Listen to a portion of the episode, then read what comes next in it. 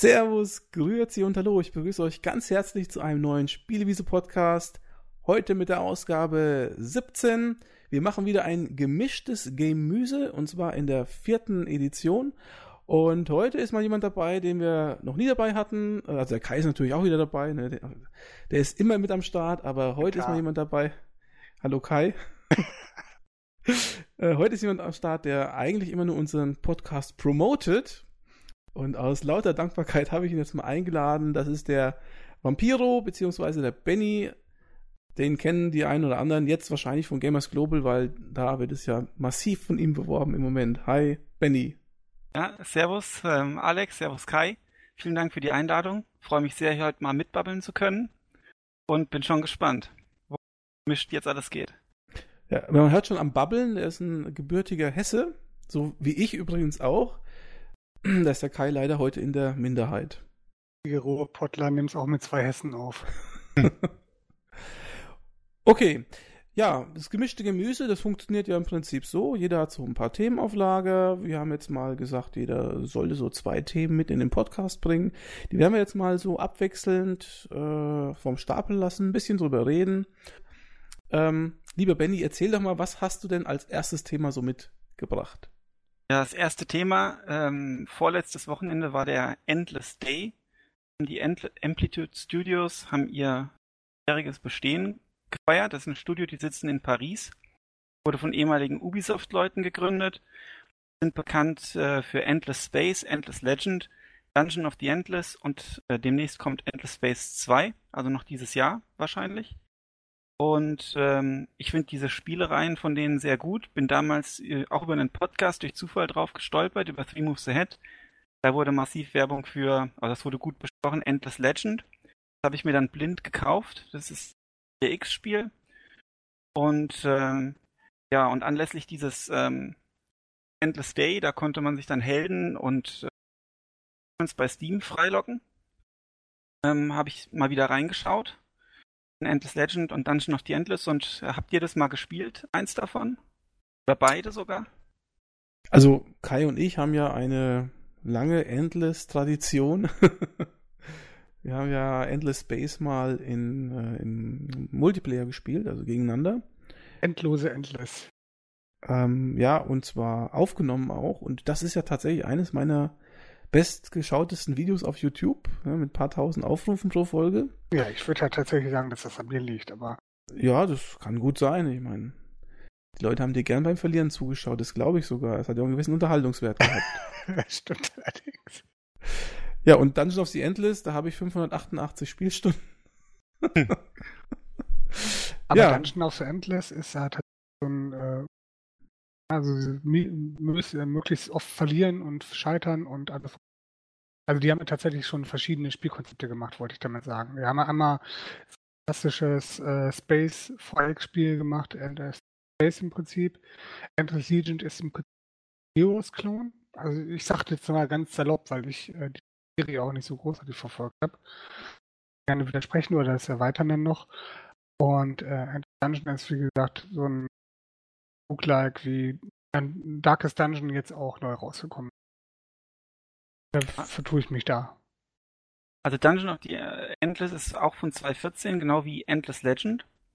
Und, ähm, und es spielt eher so eine ISO-Perspektive mit Pixart-Style und hat tatsächlich auch Rundentaktik. Ähm, ähm, hatten die das als kleines Nebenprojekt laufen während der Entwicklung von Endless Legend als kleines Gruppenprojekt mit so fünf Leuten. Und ähm, geht es darum, man spielt eine Gruppe von überlebenden ja, Gefangenen und landet auf einem Planeten. Hat das Problem, man ist, ich glaube, zwölf oder dreizehn äh, Ebenen unter der Erde und will da gerne raus. Man startet letztlich mit den Survivern, die man sich selber aussucht. Die haben alle unterschiedliche Fähigkeiten in, in einem Raum. Und in dem Raum ist der ist so ein Energiekristall. Und ähm, ihr könnt euch frei bewegen und jedes Mal, wenn ihr die Tür zu einem nächsten Raum öffnet, ist sozusagen eine Runde vorbei und es passiert was. Das, was dann passiert, ist, dass ihr Ressourcen bekommt. War ähm, Industry und Essen und, ähm, und Research. Jetzt ein bisschen Denglisch, weil ich die äh, auf Englisch Und ähm, mit den Ressourcen könnt ihr dann in den Räumen, die ihr nach und nach erkundet, äh, ähm, so Apparaturen bauen, mit denen ihr mehr Ressourcen bekommt. Es gibt Research-Kristalle, da könnt ihr dann neue, äh, neue, ja, letztlich neue, neue Fähigkeiten, sondern neue, wie man das denn? Äh, neue Dinge, die ihr bauen könnt, erfinden, zum Beispiel neue Geschütze oder eure Module verbessern, also die großen Module und die kleinen Module. Die großen bringen euch Nahrung. Und das Problem ist, ähm, dass jedes Mal, wenn ihr die eine Tür öffnet, kommen auch Monster. Erscheinen immer in den Räumen, die äh, die keine Energie haben, also mit Dust, das ist ja auch diese klassische Endless-Ressource Dust, könnt ihr den Räumen Energie geben. Dann könnt ihr auch nur darin was bauen und es erscheinen Monster in den Räumen, die keine Energie haben oder in denen keine Helden stehen. Und wenn die Monster kommen, müsst ihr die erstmal besiegen im Idealfall. Und ihr habt jedes Mal die, die Aufgabe, den Fahrstuhl zu finden. Und wenn ihr den gefunden habt, müsst ihr den Kristall Fahrstuhl transportieren und ähm, werdet dann aber massiv von Gegnern noch angegriffen. Das heißt, man muss auch zwischendrin immer mal entscheiden, welche Räume man mit Energie versorgt und welche nicht mehr, um dann zum Beispiel sich eine sichere Route Richtung Fahrstuhl zu, ähm, organisieren und ähm, entsprechend mit Geschützen auch auszustatten, die Leute geschickt zu positionieren. Also ähm, man kann vielleicht denken, es ist alles zufallsgeneriert, die, die Levels. Könnte vielleicht ein bisschen ähm, eher zufallsabhängig sein, das Spiel, aber man merkt, wenn man, je öfter man das spielt und die, die Konzepte dahinter durchschaut, wann braucht man wie viel Industry und wann fange ich an zu forschen und was erforsche ich überhaupt, äh, wird man immer besser. Also ich habe es auf dem höchsten Schwierigkeitsgrad, der heißt Easy. Ähm, den habe ich noch nicht geschafft, da haben mir zwei Level noch gefehlt. Jetzt für ähm, einmal Freischalten des Helden bin ich einmal durchspaziert. Das dauert so vier, fünf Stunden, ähm, das komplette Durchspielen. Da habe ich alle Räume auch auf allen Ebenen durchsucht. Auf Too Easy ist dann der leichteste Schwierigkeitsgrad und das war dann auch tatsächlich nicht so schwer, da ein bisschen ähm, reingekommen ist. Also ist eigentlich, ähm, eigentlich sehr nett gemacht. Ich weiß nicht, was das jetzt kostet noch, aber. Es ist im Moment tatsächlich im Angebot. Ah ja. Gibt es gerade für 4 Euro bei Steam. Ja, also für 4 Euro, da kann man sich das schon mal, wenn man so Roguelikes mag, ähm, rundentaktischen Element, man da schon reinschauen ist das im Prinzip Roguelike trifft Tower Defense, trifft Strategie. Ja, genau. So könnte man es genau beschreiben. Und noch ein bisschen Rollenspiel dazu. Aufleveln der Helden. Man muss ja auch überlegen, wen levelt man auf oder kauft man sich lieber einen vierten Helden oder levelt man den dritten auf. So, also man muss da relativ äh, kleine, nette Entscheidungen treffen. Ja, das klingt ja sowieso nach einem Spiel für den Alex, aber der hat das ja auch schon. das passt ja dann, ja. Ähm, ähm, ja, also das äh, Spiel habe ich tatsächlich schon in meiner Sammlung, Kai, wie ich das vorhin schon kurz erwähnt habe. Ähm, ich muss ehrlich sagen, ich finde es spielerisch, ist es jetzt nicht, nicht, so ganz mein Level. Ich, ich weiß nicht, also ich fand es erstens ziemlich schwer, das stimmt schon. Ich glaube, ich habe auch nur drei Level gepackt und dann habe ich auch so mehr oder weniger Lust verloren. Ähm, ich finde es aber auch so von der Mechanik her, Ah, ich weiß nicht. Also ich finde es halt nicht, es ist schon schwer zu meistern, aber es ist nicht sehr komplex oder so, ne? Also so viele Mechanismen hat das Spiel ja nicht. Und ähm, das hält mich dann auch nicht so lang bei der Stange, weil man hat relativ schnell durchblickt, wie es funktioniert und dann, dann ist es einfach nur noch schwer und ich, das ist nicht so meine Art und Weise zu spielen irgendwie. Ich möchte dann schon erstmal hinter die Mechanismen kommen und das muss ein bisschen länger dauern. Ähm, was mir aber an Dungeon of the Endless unheimlich gefallen hat, und das ist, finde ich, ist fast das Beste, was ich in letzter Zeit gehört habe, ist äh, der Soundtrack von dem Spiel. Also gerade der Titel-Soundtrack, den habe ich, glaube ich, schon 100 Millionen Mal gehört. Also diese Titelmelodie, die ist so gut gemacht, aber auch andere äh, Level im Spiel. Oder auch sogar, äh, wenn man stirbt, dieser End-Credit-Sound, also die Musik dazu, finde ich total genial. Also, ähm, ich glaube, das äh, sind doch die, die wahrscheinlich auch für die anderen Endless-Spiele die Musik gemacht haben. Oder derjenige, ich weiß nicht weiß den Namen leider jetzt nicht mehr, aber also wenn man äh, das Spiel kauft und man hat die Möglichkeit, den Soundtrack dazu zu kaufen, also ich habe den irgendwie dabei gehabt als MP3 oder so, dann äh, sollte man das tun. Ich finde, das ist fast das äh, für mich jetzt persönlich das Beste an dem Spiel.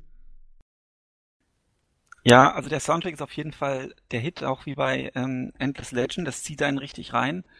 Und äh, es ist tatsächlich so, bei dem Spiel ist es das Entscheidende eigentlich schon in den ersten ein, zwei, drei Ebenen die richtigen Entscheidungen zu treffen, zumindest für den Durchgang, den man plant. Man kann sich da ein bisschen unterschiedlich ausrichten, äh, auch je nachdem, was man für Charaktere wählt, um dann gleich ähm, zu Beginn zack, zack, zack die richtigen Module zu bauen und alles auf Industry zu setzen, um dann später seine Taktiken umzusetzen. Aber äh, im, im Prinzip geht es dann nur noch ums Überleben und viele abweichende Möglichkeiten, wenn man erstmal auf seinem eigentlich in den Anfangsleveln ähm, gesetzten Pfad ist, hat man dann tatsächlich nicht mehr.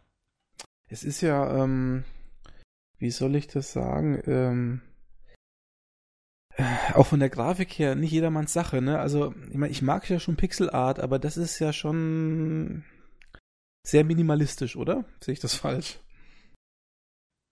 Ja, also das ist tatsächlich eher rudimentär und ist sicherlich auch dem, das ist ja nur so ein Nebenprojekt gewesen, dem ist es sicherlich auch geschuldet.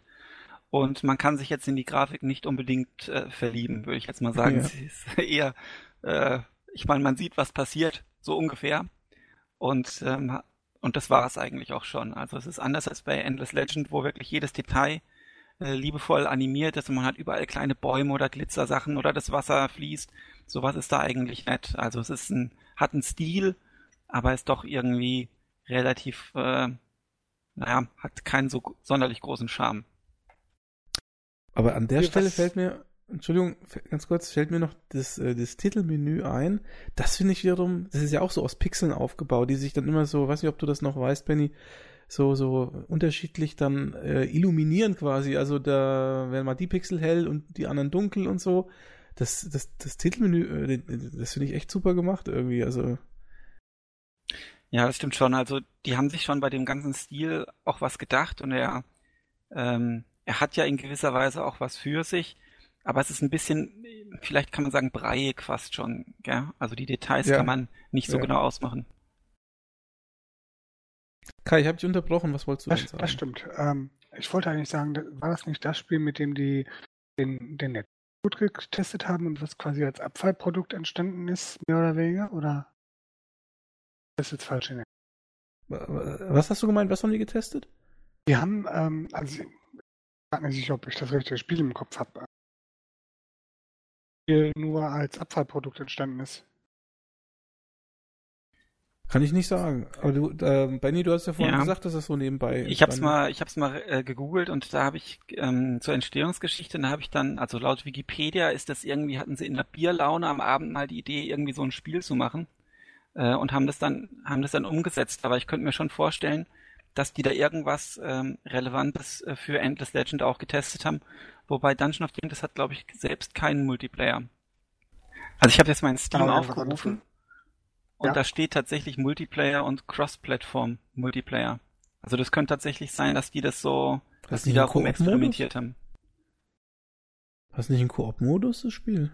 Ja, steht hier Koop. Multiplayer, ja. Cross-Plattform und Koop, ja macht man denn da Koop? Das würde mich ja tatsächlich interessieren. Wenig Interesse ich eigentlich für Rucklack habe. Äh, so so äh, Mut, äh, Koop-Spiele finde ich immer sehr spannend.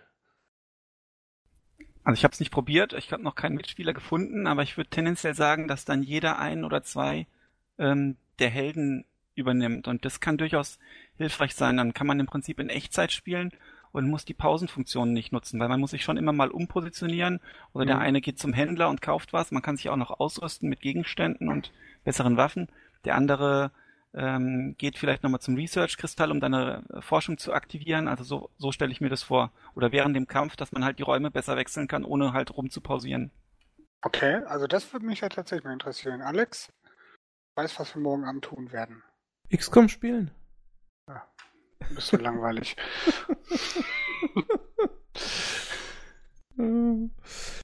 Ja, aber es gibt ja noch andere Endless-Spiele, abgesehen von äh, diesem Spiel. Und jetzt hätte ich doch mal eine Frage, habe ich das richtig in Erinnerung, ähm, dass die ganzen Endless-Spiele storytechnisch aufeinander aufbauen? Also ich meine zumindest, dass Endless Legend quasi der Vorläufer ist, so geschichtlich von Endless Space. Und Dungeon of the Endless ist doch auch irgendwie mit drin in dem Ganzen. Weiß das jemand? Ähm, ja, genau, die sind tatsächlich alle, alle verknüpft und haben eine ähnliche Hintergrundgeschichte. Und bei Endless Legend war es, glaube ich, so, dass die, die Endless mal auf so eine äh, hochtechnologisierte Zivilisation letztlich waren, die untergegangen ist. Und deren Relikte findet man und, und durchsucht deren Artefakte. Und äh, man hat das Ziel dann auch ins Weltall zu fliegen in Endless Legend, das ist eine Victory Condition. Und da endet man dann sozusagen in Endless Space wiederum auch. Und äh, auch in Endless Space kann man genau. ja glaube ich, das habe ich jetzt nicht so gespielt, diese Artefakte und so auf Planeten finden von mhm. dieser untergegangenen Zivilisation Genau, ja. die, die, Rasse spielt immer wieder eine Rolle, auch wenn Endless Space eigentlich so kein, äh, keine Storyline hat oder sowas in der Art, aber die, diese Artefakte oder so, die spielen immer wieder eine Rolle. Ja, und auch die Ressourcen sind ja die gleichen. Also es ist ja dieses, dieses FITSI, also Wind. Food, Industry, Wind. Dust, Science and Influence, also Influence in Endless Legend noch, oder dieses FITS halt. Eigentlich hieß es immer Wind. Echt?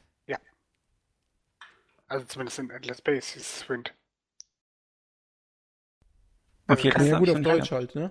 Wahrscheinlich. Ja, ich bin mir jetzt halt nicht sicher, ob Wind Deutsch war oder ob das halt englische was Sache war. Ja, mit Sicherheit ja. war das die deutsche. Wir haben die deutsche auch gespielt. Wird schon anders genannt worden sein, wenn es eingedeutscht ist. Was ich jetzt an der Stelle. Ja, stimmt. Wissenschaft, Industrie, Nahrung und Dust. Der Dust, das, das, das, das bleibt immer das, das bleibt immer gleich. Ja, genau. Ich habe mir ja auch äh, Endless Legend gekauft damals, ich glaube sogar im Early Access. Ich glaube, ich habe sogar ein Video dazu gemacht. Die erste Spielstunde, liebe Leute, angetestet, die erste Spielstunde Endless Legend. Ähm, aber ich habe es damals gar nicht so gut gefunden, zumindest nicht im Early Access. Da hat einiges doch noch im Argen gelegen. Später habe ich dann in den Testberichten, vor allen Dingen auch so in diesen Game of the Year Geschichten und so, da haben ja einige Spielemagazine zum Strategiespiel des Jahres oder Spiel des Jahres sogar gekürt. Habe mir gedacht, ey, jetzt, entweder haben die jetzt da modsmäßig was aufgepeppt oder ich habe das damals irgendwie falsch aufgefasst. Aber ich muss ehrlich sagen, ich fand Endless Legend deutlich schlechter als Endless Space, also zumindest zu dem Testzeitpunkt.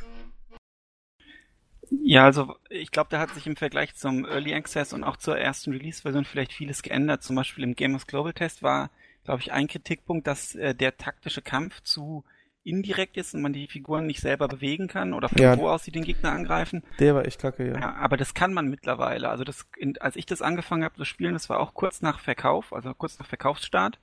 Da konnte ich dann schon mit Hilfe der Shift-Taste dann ähm, angeben, wohin die Einheit laufen soll und äh, dass sie dann angreifen soll. Und wenn die genug Punkte hatte, hat sie das auch gemacht. Ja gut, aber das ist krank, sowas krankt natürlich immer so ein, so ein klassischer Spieletest, dass er solche Updates nicht ab, abfängt. Ja, genau. Und das würde, da würde sich ein Update äh, empfehlen. Mittlerweile gibt es ja viele Add-ons noch und so DLCs, kleinere, größere, eine neue Fraktion unter anderem. Die habe ich noch, ähm, aber mir jetzt im Steam Sale geholt, aber muss sie noch austesten. Die haben ja auch ähm, bei Endless Space damals massiv gegengesteuert gegen den, also das Grundspiel war tatsächlich, es war nicht schlecht, aber das war von gut auch noch ein paar Meter entfernt. Also die haben ja dann teilweise noch massiv gegengesteuert. Ne, dass sie zum Beispiel dieses komische Kartenspiel dann massiv entschärft haben und äh, die, die Wichtigkeit von diesem komischen Kartenspiel da auch äh, runtergeschraubt haben oder ob die dann noch ein bisschen Komplexität reingebracht haben in den, in den Wirtschaftsbäumen, äh, in den Wissenschaftsbäumen, dass das alles nicht irgendwie so tausendmal redundant war und du nur noch Waffe A, B, C und D, ne, war ein bisschen billig. Aber da haben sie noch massiv reingebaut und auch mit den, mit den DLCs, die dann noch kamen, die auch teilweise kostenfrei waren. Also das Studio ist schon nicht so schlecht, wenn es darum geht, nochmal die eigenen Produkte nochmal zu pushen. Und jetzt kommt ja demnächst Endless Space 2, wie ich das wohl gehört habe. Ja, ich, ich, ich persönlich bin da jetzt nicht so gehypt von. Ne? Also ich fand Endless Space jetzt damals nicht so schlecht. Es hat aber auch viele Sachen falsch gemacht und ich bin, bin mir jetzt nicht so sicher, ob sie da den großen Wurf schaffen mit dem neuen. Aber ich habe auch noch nicht so wahnsinnig viel von gehört. Also ich, meine Hoffnung liegen da tatsächlich eher auf Master of Orion, auf die Neuauflage. Von, von, von einem Spiel, von dem du noch nie was gelesen und gehört hast, im Prinzip. Ja, ähm, oder? ähm, ich denke, dass, dass sie von ihrer, von ihrer bisherigen Art nicht so wahnsinnig abrücken werden. Und ich denke, dass mir das teilweise nicht genug war und dass mir das teilweise zu anstrengend wurde, ähm, immer die gleichen Sachen auf den verschiedenen Planeten oder auf verschiedenen Systemen einfach durchzutickern, ohne dass da sich da irgendwas merklich ändert. Ich fand dieses generische Updaten der Planeten immer ein bisschen, bisschen mühsam. Also da wurde mir nicht genug Fokus drauf gelegt, dass ich genug zu tun habe, was wirklich merklich irgendwas ändert. Also abgesehen davon, dass sich da irgendwelche Parameter ändern. Und das wurde mir nicht genug dargestellt. Sagen wir es mal so. Also abgesehen davon, dass, dass die Story und alles um dran da quasi nicht existent war, aber ähm, mir hat ein bisschen das, das Tüfteln und das, das, ähm, die Immersion gefehlt. Ich mag dieses Wort, aber ähm, wie, wie man mich in diese Welt reinzieht, dass man das alles glaubhaft darstellt. Und das hat mir gewiss gefehlt. Ja, ich mag, meinte ja auch mehr Master of Orion, da hast du ja nichts, hast so, auch nichts davon, ja, ne? Nee, da, da schwärme ich, da, das hängt natürlich. Ja, aber du äh, kennst es ja gar nicht. Nein, aber das hängt natürlich daran, dass, dass ich ein ganz großer Fan des ersten und des zweiten Teils bin.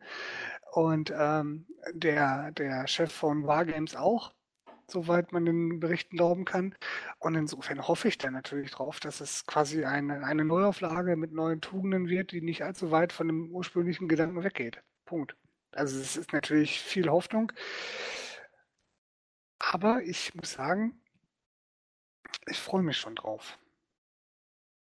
Wobei sich ja ähm, äh, Master of Orion, das Neue, dann von diesen taktischen Schiffskämpfen, glaube ich, verabschieden wird, wenn ich mich jetzt nicht total irre.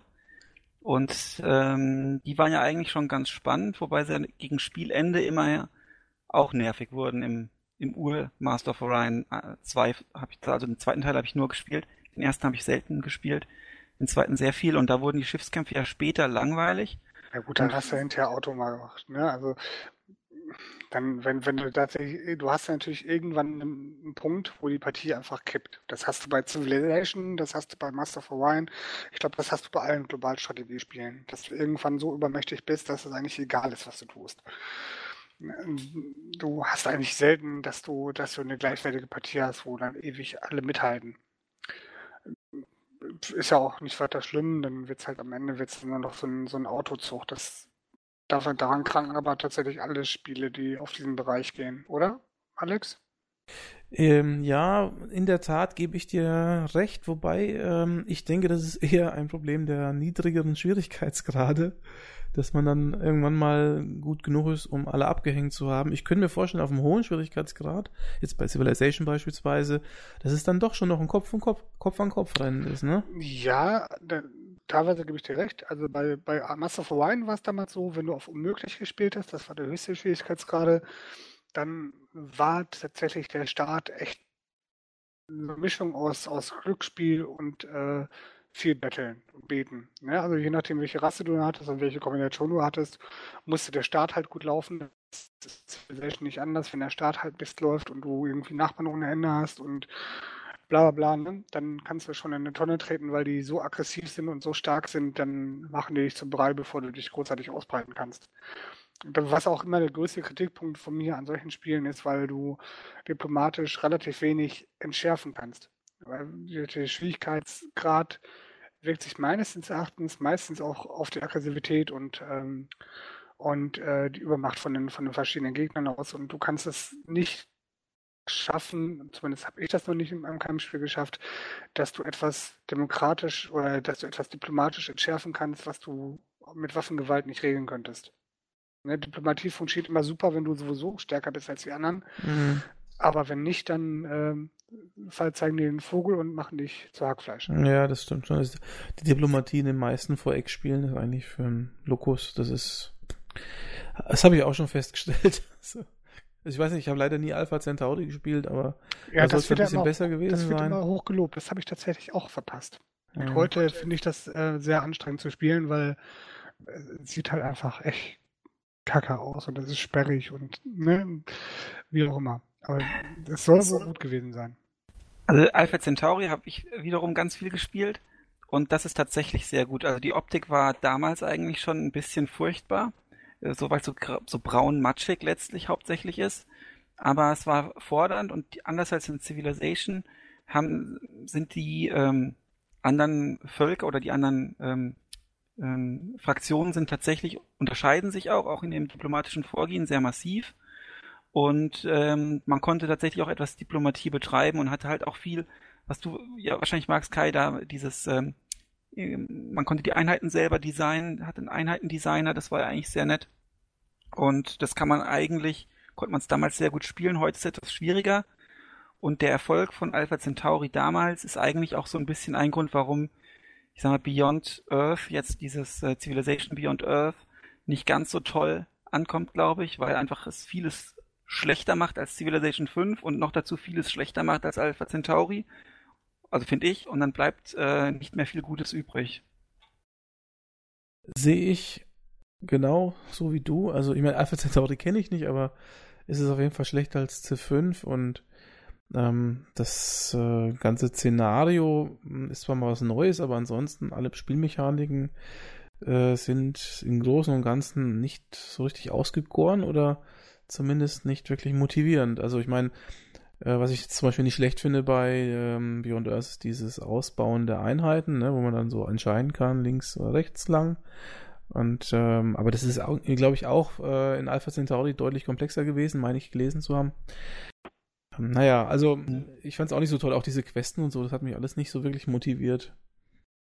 Ja, die waren nicht so gelungen. Und die, diese Quest-Geschichte in, in 4X-Spielen, das ist mir erstmals eigentlich aufgefallen bei Endless Legend. Ich weiß nicht, ob es das vorher schon mal in der Form gab, aber Endless Legend ist ja, hat ja zig Quests. Da hat ja, gibt's ja völkerspezifische Quests oder fraktionsspezifische Quests. Dann hat man Quests, die man auf dem Weg aufsammeln kann, äh, um irgendwelchen Dörflern zu helfen. Das wurde jetzt auch nochmal erweitert durch die, durch die DLCs.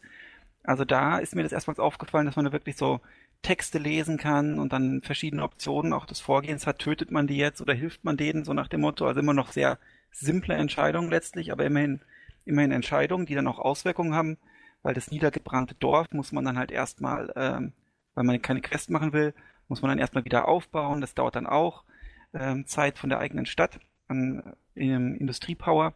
Also das ist eigentlich ganz nett gewesen in, ähm, in Endless Legend und auch Fear the Awakening, das ist so ein Indie-Titel die haben auch relativ viel, was so Quests angeht, eingebaut. Also das, aber erstmals fiel mir das in Endless Legend auf. Also Quests in, in, äh, in VX-Spielen gibt es eigentlich auch schon länger. Also wenn mir nicht alles täuscht, war, da gab es ja schon in Heroes of Might and Magic 2, aber bin ich mir jetzt nicht so ganz sicher. Also ich bin mir ziemlich, aber ziemlich sicher, dass es das schon gab. Also es ist keine neue Erfindung, gerade in solchen, so im, ein bisschen im historischen Szenario verankert. Also eigentlich ist ja dieses äh, ähm, Endless, äh, ne, Legion, Legion Endless, Endless Legion, Endless Legion. Auch nicht, also man mag mich ja steinigen, ne? ich habe mich ja nicht so wahnsinnig mit dem Titel befasst, aber eigentlich ist es ja Heroes of Might and Magic, oder? Nee. Nee, ist schon okay. anders. Okay. Wie ist das, was ist der Unterschied? Das ist schon eher so ein richtiges, also ich würde es eher so in Richtung äh, Master of Magic packen oder ja, ins Fantasy Civilization eigentlich. Würde ich schon in die Richtung gehen.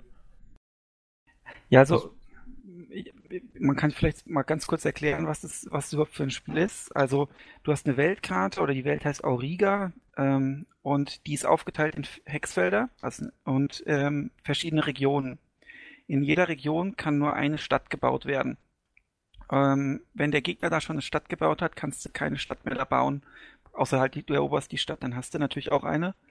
Und ähm, die Ressourcenfelder werden abgebaut von der Stadt ähm, man kann die Arbeiter verteilen ob, und dadurch einen Fokus legen, aber man wählt nicht mehr aus, welches Feld genau soll bewirtschaftet werden, sondern die werden alle bewirtschaftet. Man kann nur den Schwerpunkt verlagern. Dann kann man die Stadt vergrößern.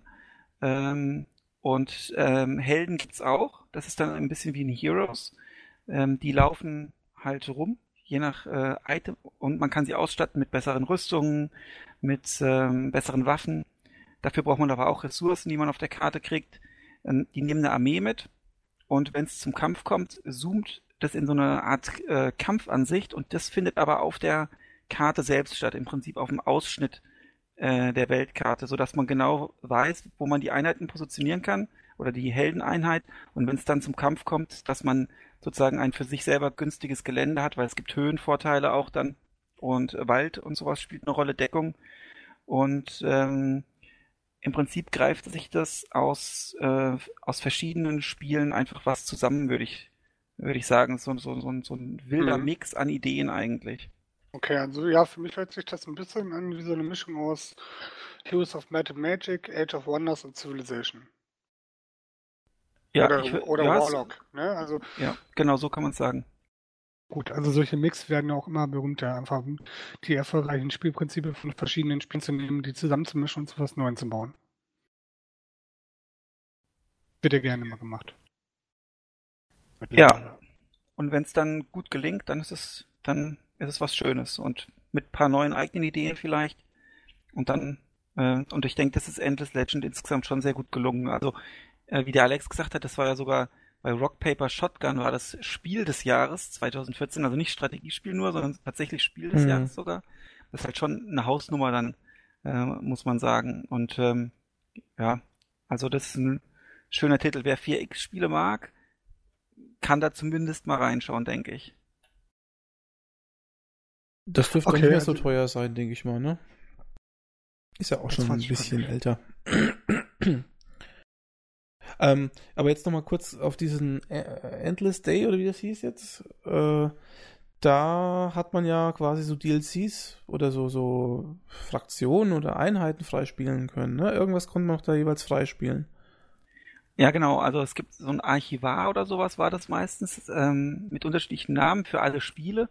Konnte man sich die Helden freischalten. Ich glaube, Endless Space musste man nur spielen mal kurz. Äh, in Dungeon of the Endless musste man mit dem Helden starten und mindestens drei Level schaffen. Also man kann in Dungeon of the Endless neue Spielfiguren, die man ja auch äh, in den, im Dungeon rekrutieren kann, dauerhaft freischalten, indem man mit dem drei Level überlebt oder das Ziel erreicht.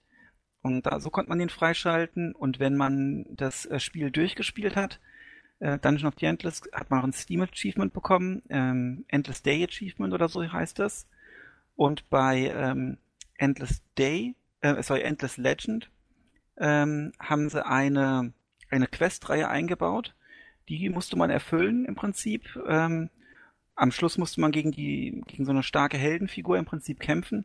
Und wenn man den Kampf gewonnen hat, das war aber alles nicht so schwer, das, ging relativ schnell, ähm, hat man die Figur auch freigeschaltet, um die dann später sozusagen aus dem Heldenpool ähm, rekrutieren zu können und bekam dann auch gleichzeitig dieses äh, Endless Day Achievement. Und wer das verpasst hat, den Endless Day, die äh, von Amplitude Studios, die haben in den FAQ einen Tipp gegeben, äh, der wohl darauf hinausläuft, dass wenn man seine Systemzeit ändert auf diese, den Zeitraum des, äh, des Endless äh, Day, das war so ein langes Wochenende, äh, dann kann man die immer noch freischalten. Also ein kleiner, kleiner Trick, falls ihr das jetzt, äh, euch jetzt unbedingt diese Helden freischalten wollt oder, das Achie oder Achievement Hunter seid. Bei mir leider jetzt weder noch. du magst doch Achievements. Nee, das interessiert mich überhaupt nicht. Ähm, ich habe auch kurz überlegt, ob ich da mitmache, aber ich habe mir gedacht, naja, also so oft spiele ich die Spiele jetzt auch nicht, dass ich das alles irgendwie bräuchte oder so. Naja. Ich finde es ganz nett von der Idee her. Das haben ja wohl auch einige dann gemacht und so. Und ja, aber für mich war das nix. Ich habe dann mir gedacht, in der Zeit, wo ich das machen könnte, kann ich lieber ein anderes Spiel ausprobieren von meinen 595. Ab heute 596 spielen. Apropos Spiele ausprobieren. Du warst fertig soweit, Benny? Ja, ich denke, das war so das Wichtigste zum Endless Day und äh, was da so dazu gehört. Dem, dem quasi endlos, endlosen Universum. Genau. Ich weiß nämlich, dass der Alex ein neues Spiel gespielt hat und ich bin unheimlich interessiert, wie das denn ist. Da hat der Alex schon eine ganze halbe Stunde God of War gespielt. so mein Thema. Ja, und ich mache es jetzt zu deinem Thema. Ich habe ja eine, quasi eine wunderschöne Überleitung geschaffen. ja, also ich möchte jetzt ähm, beginnen mit meinem äh, Molyneux-Rent, ja. ich weiß nicht, haben wir in dem Podcast schon mal über Molyneux eigentlich gelabert? Ja, schon mehrmals. Mehrmals wahrscheinlich. Ja. er kann es halt auch nicht lassen, gell? Also wir haben tatsächlich auch schon, ich möchte mal zur Einrötung sagen, ne? wir haben oft genug positiv über ihn geredet. Ich habe in der 2016er Vorschau noch ein, ein, Statement für Theme Park gehalten, wo ich gesagt habe, das mit das eins der Spiele meiner Jugend, wo ja Peter Molyneux damals noch federführend bei Bullfrog war. Ähm, und insofern wir, reden wir nicht nur negativ über ihn, wir würden mittlerweile nur sagen, gebt ihm nicht mehr Geld, bevor ihr irgendwelche Testberichte gelesen habt. Ja, also äh, wir haben ja, oder generell hat ja nie jemand in diesem Podcast behauptet, auch generell behauptet das wahrscheinlich kein Mensch, dass der Molyneux früher keine guten Spiele gemacht hat das ist, glaube ich, sowieso um, unum, um, umstrittig, unumstrittig, so. ähm, unstrittig heißt das Wort. Unstrittig, ja, ah, leck mich damals. unumstrittig, unumstrittig gibt's nicht? Nein. Schade. Unumstrittig gibt's nicht. Unstrittig, okay. Ähm, jetzt ist es aber doch tatsächlich so, und ich will jetzt auch nicht über Molyneux reden, ich will über Gottes reden, ja. Das ist das, was mich jetzt hier gerade um, umtreibt. Und zwar nicht nur seit gestern oder vorgestern, seit äh, dieses God of War rausgekommen, was rausgekommen ist, sondern einfach schon, ich bin ja Käufer des Spiels gewesen, ja. Und ich verfolge das ja hier schon seit Monaten, wenn nicht Jahren, ja. Erst fängt er mit diesem Curiosity an, so. Dann, ähm, gibt's ja äh, dieses legendäre Video, wo dann dieser Würfel geknackt worden ist und er steht dann in diesem Würfel drin, der Molyneux, und fängt dann an. Der hat ja, der hat ja so eine geile ich, würde fast sagen Sprachausgabe, ne? Ich höre dem unheimlich gerne zu. Der hat so einen, so einen englischen Slang, hat er so einen Dialekt. Also wie der redet, ne? Das ist total, also ich finde das super, ne? Ich könnte dem stundenlang zuhören. Der hat mal ein Video gemacht über, über Furz-Apps, ja? Hat er mit so einem Typen über Furz-Apps gesprochen die ganze Zeit. Und ich konnte mich ich konnte nicht aufhören zu, zu hören, äh, zuzuschauen. Das war super. Na gut, das ist ein anderes Thema. Auf jeden Fall, er stand da in diesem Würfel, dieser Molyneux, und hat da erzählt, ja, something life-changing und der Gewinner und so, der wird hier ein Gott und er kann dann in Gottes äh, ähm, Sachen quasi bestimmen und so und kann die Regeln des Spiels ändern. Ne? Das hat er alles erzählt, ne? Und er kriegt so ein äh, Small Fee von jeder verkauften Einheit und so, ne? Und dann, das wissen wir ja alle, ja, ist erstmal aus der ganzen Geschichte nichts geworden. Der arme Kerl hat einen Scheißdreck bekommen auf gut Deutsch. Ja, der ist vergessen worden. Ne, also Molyneux hat ja, glaube ich, gesagt, er hat es vergessen. Ich glaube, der hat wortwörtlich gesagt, er hat es vergessen. Ja. Ne? Ähm, in seinem berühmt-berüchtigten Interview da auf Paper Shotgun, bla bla, wie sie da heißen. Und ich fand das Interview immer noch super. Ja, nee, das war mir unter der Gürtellinie. Das haben wir, glaube ich, schon besprochen. Ja, haben wir, haben wir. Ist egal.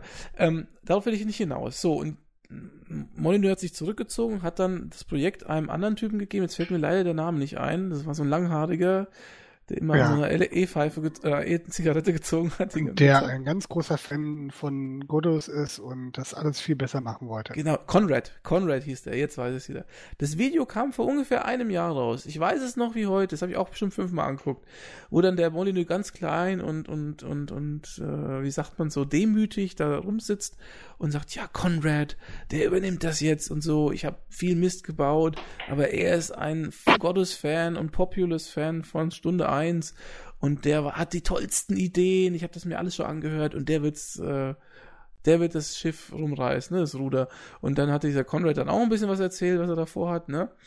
Und ähm, dann gab's, glaube ich, noch, ich glaube, zwei Videos danach. Irgendwie so Conrad erzählt irgendwas über das Spiel. Das ist aber jetzt auch schon mindestens ein Dreivierteljahr her. Und dann war Totenstille. Du hast nichts mehr von dem Spiel gehört. Und ich habe in den ersten Monaten gedacht, na gut, der ist halt am, am, entwickeln und so, der ist jetzt voll dabei. Was halt immer komisch war, am Anfang hat Gottes immer, wenn man das gestartet hat, ich weiß nicht, ob das jemand hier gespielt hat, immer ähm, zum Glück noch nicht. Nein. Immer so, so eine Prozentanzeige gehabt, so 30, 40 Prozent so vom fertigen Spiel, ne?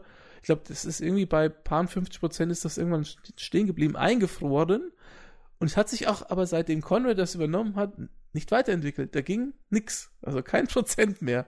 Und ich habe mir gedacht, ey, wollt ihr die Leute echt verarschen? Wollt ihr die Leute echt verarschen? Und ich habe auf Twitter öfter geschrieben, ob irgendjemand eine Ahnung hat, ob das Spiel überhaupt noch entwickelt wird und so. Und alle haben geschrieben, es kannst vergessen, das wird nicht mehr entwickelt. Und ich habe mir gedacht, es kann doch nicht sein, dass der hier ein, dass die jetzt hier ein Video veröffentlichen, ja, erzählen, es geht weiter und dann passiert gar nichts. Das ist ja, eine, das ist ja eine Frechheit, das ist ein Schlag ins Gesicht, das kann ja gar nicht sein. Und dann und dann haben sie in dem Video, ganz kurz noch, haben sie in dem Video erzählt, sie sind ja noch am Entwickeln eines zweiten Spiels, Trails oder wie das da heißen soll und so. Und ich dachte mir, ey, was, ihr habt doch euren Ruf komplett verloren, wenn ihr das Spiel jetzt nicht fertig macht, ne? So, und jetzt, ja, jetzt lese ich vor zwei Tagen, bringt doch dieser Molin Molyneux oder Molyneux, ich weiß gar nicht, wie er überhaupt ausgesprochen wird, voll lauter ähm, Rand. Also, bringt der doch tatsächlich dieses Goddess Wars auf den Markt, ja? Im Early Access. Ja. Glaubt ihr echt, da bezahlen noch Leute Geld dafür? Ich weiß es nicht, ne? Das ist mir schleierhaft. Ich meine, gut, ich krieg's umsonst, ja.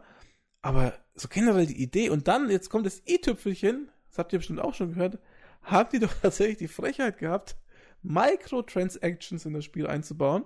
Wenn man den ersten Kontinent durchgespielt hat, musste man kaufen, damit man überhaupt auf den, auf den zweiten Kontinent kommt. Also wie doof und dreist oder doof dreist kann eigentlich ein Entwickler sein? Das ist mir echt nicht klar. Schleierhaft ist mir das. Ich habe auch, ich habe noch nie eine Firma innerhalb der, der Spielebranche gesehen, die ihren Ruf so dermaßen konsequent zerstört. Das ist mir so in dem Maße ist das doch, glaube ich, noch keinem gelungen. Also selbst EA hat sich echt viel Mühe gegeben zwischendurch und die haben es nicht annähernd geschafft.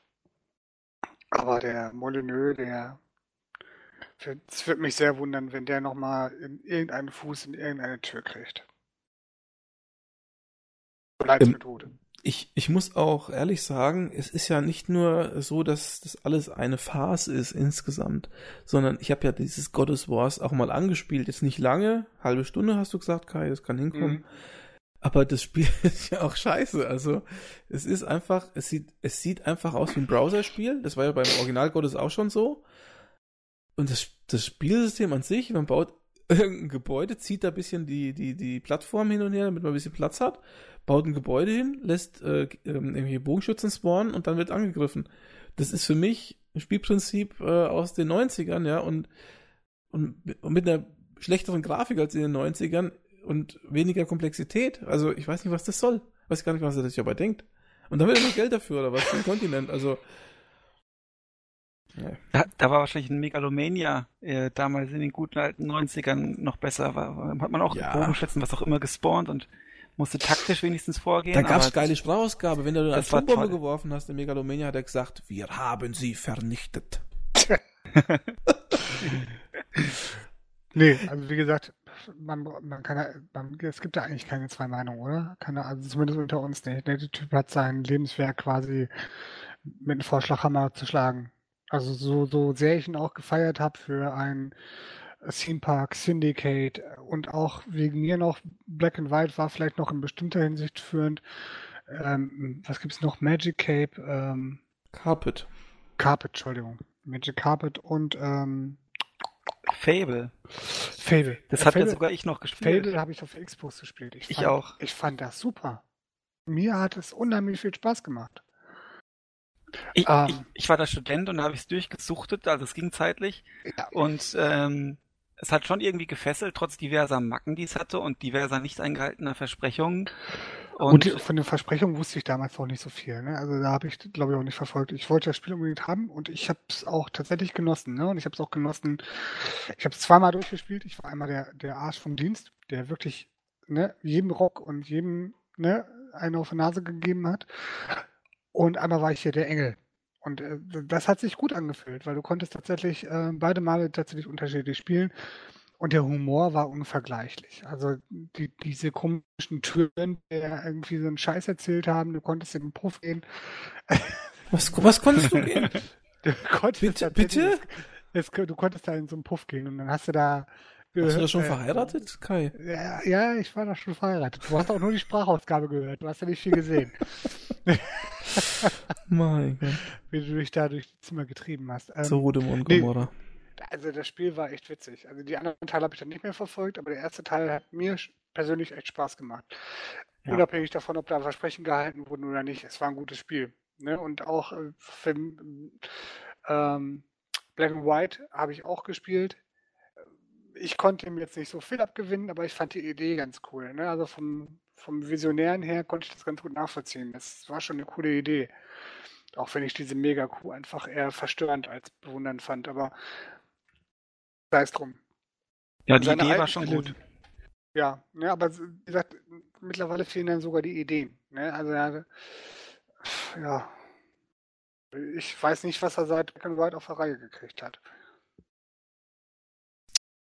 Tja, tja, ja, das ist schon traurig, ne? Aber habt ihr wenigstens mal, einer von euch wenigstens mal Gottes gespielt oder probiert oder ich bin der Einzige Videos, hier? Ich habe mir Videos angeguckt, aber ich, ich, bin froh, dass ich es nicht, dass ich nicht äh, gespendet habe, äh, gekauft habe. Also ich bin so glücklich, dass ich es nicht gekauft habe. Gibt es denn hier wenigstens? Gibt's hier wenigstens? Einzig doofe. Danke. ähm, gibt es denn wenigstens hier Populous-Spieler-Fans oder so Ja, unter ja. diesen Ja, Podcastern hier. Populous 1 und 2 habe ich gespielt. Ich auch. Ja. Und was sagt ihr dazu? Das hat damals Spaß gemacht. Ich habe mit, mit Vorliebe habe ich meine eigenen Untertanen in Lava ertrinken lassen. Ja. Der, die eigenen, warum das denn? Da ist genug Gegner. Weil man es kann. Das ist quasi Sims aus- vorweggenommen. Nein, nein, die haben es quasi nicht an mich geglaubt. Also die sind tatsächlich, äh, wurde der Glaube geringer und dann habe ich gesagt, dann zahle ich das heim. Aber das war, glaube ich, ein Spielstand nur. Ich glaube, ich habe hinterher noch vernünftig gespielt. Aber einmal habe ich meine eigene Zivilisation vernichtet, weil die nicht genug an mich geglaubt haben. Sagt das irgendwas über mein Wesen aus? Das heißt, wenn ich nicht genug an dich glaube, vernichtest du mich. Und denk dran, ich weiß, wo du wohnst. In Nidhogg. In Nidhogg. Da- Das kommt ähm, ja, dieses Wochenende, ne? Ja, also an der Stelle, äh, es ist ja immer so, ich mache ja relativ wenig Werbung hier auf meinem Podcast, aber man sollte es mal ab und zu tun. Kai und ich haben vor, eine, ein Multiplayer-Match in Nidhogg zu machen. Nichts Großes, so ein kleines Kämpfchen, vielleicht ein Turnierchen oder ich weiß nicht, wie wir es machen wollen. Und äh, das nehmen wir natürlich auf und stellen es auf Sossi Spielwiese, dem besten YouTube-Kanal seit Gronk. Seit, seit, seit Peter Molyneux. ja. ja, nee, also genau. Äh, Peter. Peter, nicht Peter. Heißt aber auch Molyneux, das ist die Frage. Heißt der Molyneux oder Molyneux? Die Sprachexperten und die Linguistikexperten werden dringend eine Information benötigt. Nee, ähm, also Goddess Wars taugt nichts, soll man immer noch nicht kaufen. Aber, aber was mich einfach bei der ganzen Sache ein bisschen äh, irritiert ist, ich mal, ich habe jetzt Populus äh, angefangen und sollte ja auch irgendwo einleiten. Und zwar Populus 1 vor allen Dingen, das war Populus eigentlich. Ich habe immer früher Populus gesagt. Das hat jeder gesagt. Du Populus. warst ja noch Ja. jung. Du warst ja noch jung. Also ich bleibe bei Populus. Ähm, das hat für die, das war ja glaube ich 88, als das rauskam. Das war für die damalige Zeit so wegweisend. Auch grafisch war das richtig super. Also es hat echt geil ausgesehen. Dieses Gewusel da und so. Und es war eigentlich auch intuitiv und alles. Und alles das, was 88 möglich war, ähm, wenn ich das mal äh, auf 30 Jahre später umlege, dann müsste da ein Spiel rauskommen, ja, das 100 mal besser ist, aber er hat kein Spiel rausgebracht, das 100 mal besser ist, sondern eins, das eher noch schlechter ist spielerisch.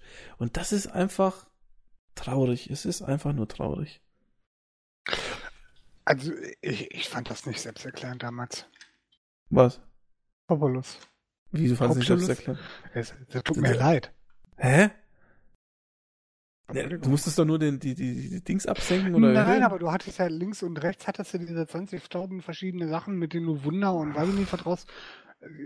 Ich fand Wie nicht nein, lächerlich, du. Also, Entschuldigung. Ja, früher hast du, hast, du, hast du Spiele gehabt, da war die Anleitung 100 Seiten dick, ja. Und ich habe Ja, bei dem Spiel komischerweise keine Einleitung gehabt. Ich weiß gar nicht, wo die war. Ja, ja, wahrscheinlich hast du die Raubkopie gehabt. Nein! Die war beim? Mitspieler, die Anleitung. Der Hund gefressen wahrscheinlich. Stimmt. Also mal ganz ernsthaft, ne? Ich, ich war ähm, zehn oder elf. Ich habe von dem Spiel nichts, also ich konnte ja kein Englisch mit elf. Ne? Man hat ja damals, in der frühen Jugend hatte man damals kein Englisch in der Grundschule. Das heißt ja, heute ist das ja anders. Aber ich habe ja kein Wort verstanden von dem, was da stand. Da stand ja auch nichts, das waren ja nur Symbole. Ja, aber ich, was findest du denn daran selbsterklärend, bitteschön? Ja, ein äh, Erdbebensymbol ist halt ein Erdbeben. Also, ich meine, Ja, aber du musstest ja erst auf dieses Glaubenssymbol klicken und dann konntest du ja die Okay. verschiedenen Zauber. Lass gut sein. Also, trotzdem, trotzdem, es war ein Echtzeitspiel, es war wuselig, es war, hat echt schöne Grafik gehabt für die damalige Zeit und es war, anders als viele andere Spiele zur damaligen Zeit, eben nicht textlastig, sondern rein grafisch mit Icons und so. Und vom Benutzerinterface fand ich das also relativ selbsterklärend und und äh, gut, vielleicht muss man sich ein bisschen einarbeiten, aber du hast es ja scheinbar dann irgendwann gerafft. Also ich meine, so Äh, schwer ich kann es nicht gewesen sein. Ich muss aber tatsächlich sagen, dass ich ähm, dann eher in, in anderen Lagern gefiltert habe. Ne? Ich war tatsächlich an, ich habe auch Populous gespielt, auch den ersten und den zweiten Teil. Ich ähm, fand Syndicate deutlich besser, also für mich. Syndicate kam fünf Jahre später raus. Ich, ja, also, aber das ist jetzt aber echt ein super Vergleich. Nein, aber ich, ich fand vom, äh, mir, mir lag das Spielprinzip eher. Ich fand das viel cooler als ein Populous. Ich fand aber auch einen Siedler besser als Populous. Ja, das ist ja auch alles richtig, aber im zeitlichen Kontext, ich kenne kein Spiel, das 88 rauskam, das das so auf den Bildschirm gebracht hat. Wenn du mir eins nennen kannst, sag's mir. Ich habe 88 noch Kaiser gespielt. Das waren ganz andere hier äh, Ja, ich habe ne? hab auch noch Hanse gespielt. Kaiser, ja. tatsächlich auch. Kaiser und Hanse, das waren schon tolle Spiele. Ich musste für, für Hanse so eine, so eine Startdiskette ähm, da irgendwie programmieren, in Anführungsstrichen, damit ich das überhaupt spielen konnte und genug Speicher hatte. Mhm, also, das musste man beim June 2 auf dem Amiga auch noch. So eine scheiß Speicherdisk irgendwie zusammenfuckeln. Das fand scheiß. Insofern bin ich froh, dass diese Zeiten vorbei sind. Aber nochmal, ja, zu dieser Zeit war es wegführend. Ne? Im Nachhinein würde ich sagen, ich habe bessere Erinnerungen an Siedler als an Populus. Ja, Siedler war auch wegweisend, aber das, also das war, glaube ich, 95, war, als es rauskam, ne? Ja. Oder 93? Oder vier, ja, irgendwas im Dreh. Aber das war natürlich auch wegweisend, das hast du, hast du absolut recht. Also Siedler war, als es rauskam, gerade weil es für Amiga rauskam, ja. Das führt jetzt natürlich alles viel zu weit, aber gerade weil es für, für einen Amiga rauskam, der ja eh nicht so viel äh, Rechenpower hatte, war das Wahnsinn, was die gemacht haben mit Siedler. Gebe ich dir vollkommen recht, aber wir reden ja von einem halben bis ganzen Jahrzehnt vorher. Und das ist. Äh, ja, und ja. damals waren ja im Gegensatz zu heute, liebe Leser, die, die Jahre ja auch quasi noch mit Jahrzehnten zu vergleichen, was die Performance und die, und die Steigerung anging. Also heute kann man mit dem Rechner von vor drei Jahren noch aktuelle Spiele spielen. Das wäre damals undenkbar gewesen. Nur nochmal, um den Kontext herzustellen. Ja, man müsste, man muss halt immer so, das Problem ist halt, so mal Leute, die damals nicht gespielt haben, ja, die haben natürlich das Problem, es zu vergleichen. Man müsste halt bei solchen Sachen immer sagen, okay, zu dem, im selben Jahr kam das und das und das und das raus und dann könnte man wirklich sagen, okay, wie wegweisend ein bestimmtes Spiel eigentlich war. Ja, ja. nee, der, ich gebe dir ja recht. Ich habe ja nur gesagt, dass ich, ich habe Populous gerne gemacht, aber ich hab, bin dem nicht so verfallen wie du wahrscheinlich auch vielleicht auch einfach, weil es nicht so unbedingt mein Spiel war. Ja, man muss natürlich auch sagen, das Spiel ist sehr wiederholend gewesen, beide Teile, ne? Also mhm. man hat halt immer das gleiche gemacht im Endeffekt. Man konnte, ich fand Populous konntest du, ich sag mal, vielleicht fünf Level spielen und dann hast du wieder die Nase voll gehabt. Aber dann kam auch vielleicht am Tag danach oder zwei Tage danach wieder so dieses so gut, du sagst, ah, jetzt spiele ich nochmal ein Level und dann hast du nochmal zwei, drei gespielt und dann war wieder gut, weil es hat sich halt immer wiederholt, dann ist es schon klar. Und du hast, glaube ich, in Populous 2000 Level gehabt insgesamt. Ich meine, kein Mensch hat das durchgespielt. Wer möchte tausendmal das immer das gleiche spielen? Das ist logisch. Ganz ernsthaft, ich bin mittlerweile der Meinung, irgendjemand hat es bestimmt durchgespielt. Ja. Ich Speedrun gibt es bestimmt auch. Irgendjemand hat immer irgendwas gemacht. Es gibt, ja. Ausnahmen bestätigen die Regel. Ja. Wie gesagt, diese Götter-Simulatoren gut und schön, aber ich, ich glaube, wir driften jetzt gerade Richtung Retro. Ja, ab, ne? wir driften sehr ab, deswegen Kai, erzähl doch mal du, was du mitgebracht hast. Was habe ich mitgebracht? Ich habe ein, ein relativ sperriges Thema mitgebracht und zwar ähm, kam das auf und ich habe länger drüber nachgedacht, weil es auch Thema in der Gamers Global war, auch am letzten, äh, im ersten und letzten, nein, nicht im letzten, aber im ersten ähm, äh, Twitch-Livestream war, und zwar das Thema Indie, dass es mittlerweile unglaubliche Probleme gibt mit der Definition von Indie. Und da gibt es verschiedene Stellungnahmen. Ich würde die mal ganz kurz aufzählen, dann kann, könnt ihr beide auch einen Senf dazu geben. Ähm, was es für verschiedene Ansichten gibt. Die einen sind mittlerweile der Meinung, dass es eigentlich nur noch ein, ein Marketing-Schlagwort ist. Dass es einfach äh, was symbolisieren soll, äh, ja, was es eigentlich auch gar nicht mehr enthält. Ne? Tatsächlich muss man auch sagen, wenn Spiele, die neu rauskommen und als Publisher EA haben, ob das dann wirklich noch ein Indie-Spiel ist, etc. Also der, der Streit, Definition ist sehr, sehr groß in der Community und auch der Streit, wie man ein Indie-Spiel überdefiniert. Ne, es ist immer die Frage, ob dieses Indie aus der Unabhängigkeit der finanziellen Art kommt oder ob ein Indie einfach der die, die Definition des Spielprinzips ist. Ne? Diese, diese Simplifizierung und, und dieses blanke Spielprinzip auf blanken Grund. Ob das dann eher die Definition ist. Ne? Da gibt es unglaublich äh, vielfältige Meinungen. Ähm, das wird auch noch kompliziert durch, durch solche Standalone-Projekte wie jetzt zum Beispiel Star Citizen oder auch äh, Elite, die ja aus, aus äh, Crowdfunding finanziert wurden, ob das tatsächlich noch Indie ist oder ob das jetzt schon, schon einfach zu viel, zu viel Kohle gescheffelt hat dafür, um Indie zu sein. Ja. Also Star Citizen mit 100 Millionen ist natürlich Indie, was denkst du? Also ja, man muss tatsächlich sagen, dass äh, Star Citizen im Gegensatz zu vielen anderen Sachen halt tatsächlich mehr oder weniger unabhängig ist ne, von externen Publishern. Und dass das die eigentliche Definition von Indie ursprünglich mal war. Nun ist natürlich die Frage, ob Indie tatsächlich immer noch die Definition dieser finanziellen und äh, äh, finanziellen und ähm, strukturellen Unabhängigkeit ist oder ob Indie eigentlich eher ein Gefühl ist. Ne? Dass man sagt, es ist eine bestimmte Spieleart, wie ein, ein Genre oder sowas. Dass es tatsächlich nur noch was Eigenes ist, was, äh, was Spielprinzipe auf, äh, auf ihr Mindestmaß reduziert. Sowas wie Child of Light von Ubisoft. Ähm, das wäre ja nicht unabhängig, sondern die gehören ja zu Ubisoft, aber vom Spielerlebnis her hätte es genauso gut ein kleines Entwicklerstudio sein können, statt das Hobbyprojekt innerhalb von Ubisoft. Ja, das ist halt die Frage, ne? Auch, auch so ein Dungeon of the Endless, ne? Es hat halt diesen Indie-Charme. Und das ist halt auch die Frage, ist sowas tatsächlich Indie? obwohl da eigentlich ein Publisher und ein größeres Softwarehaus hintersteht? Oder gehört sowas nicht zu Indie? Das ist, ich finde diese Definition sehr, äh, sehr schwer, zumal ich ja im Twitch-Channel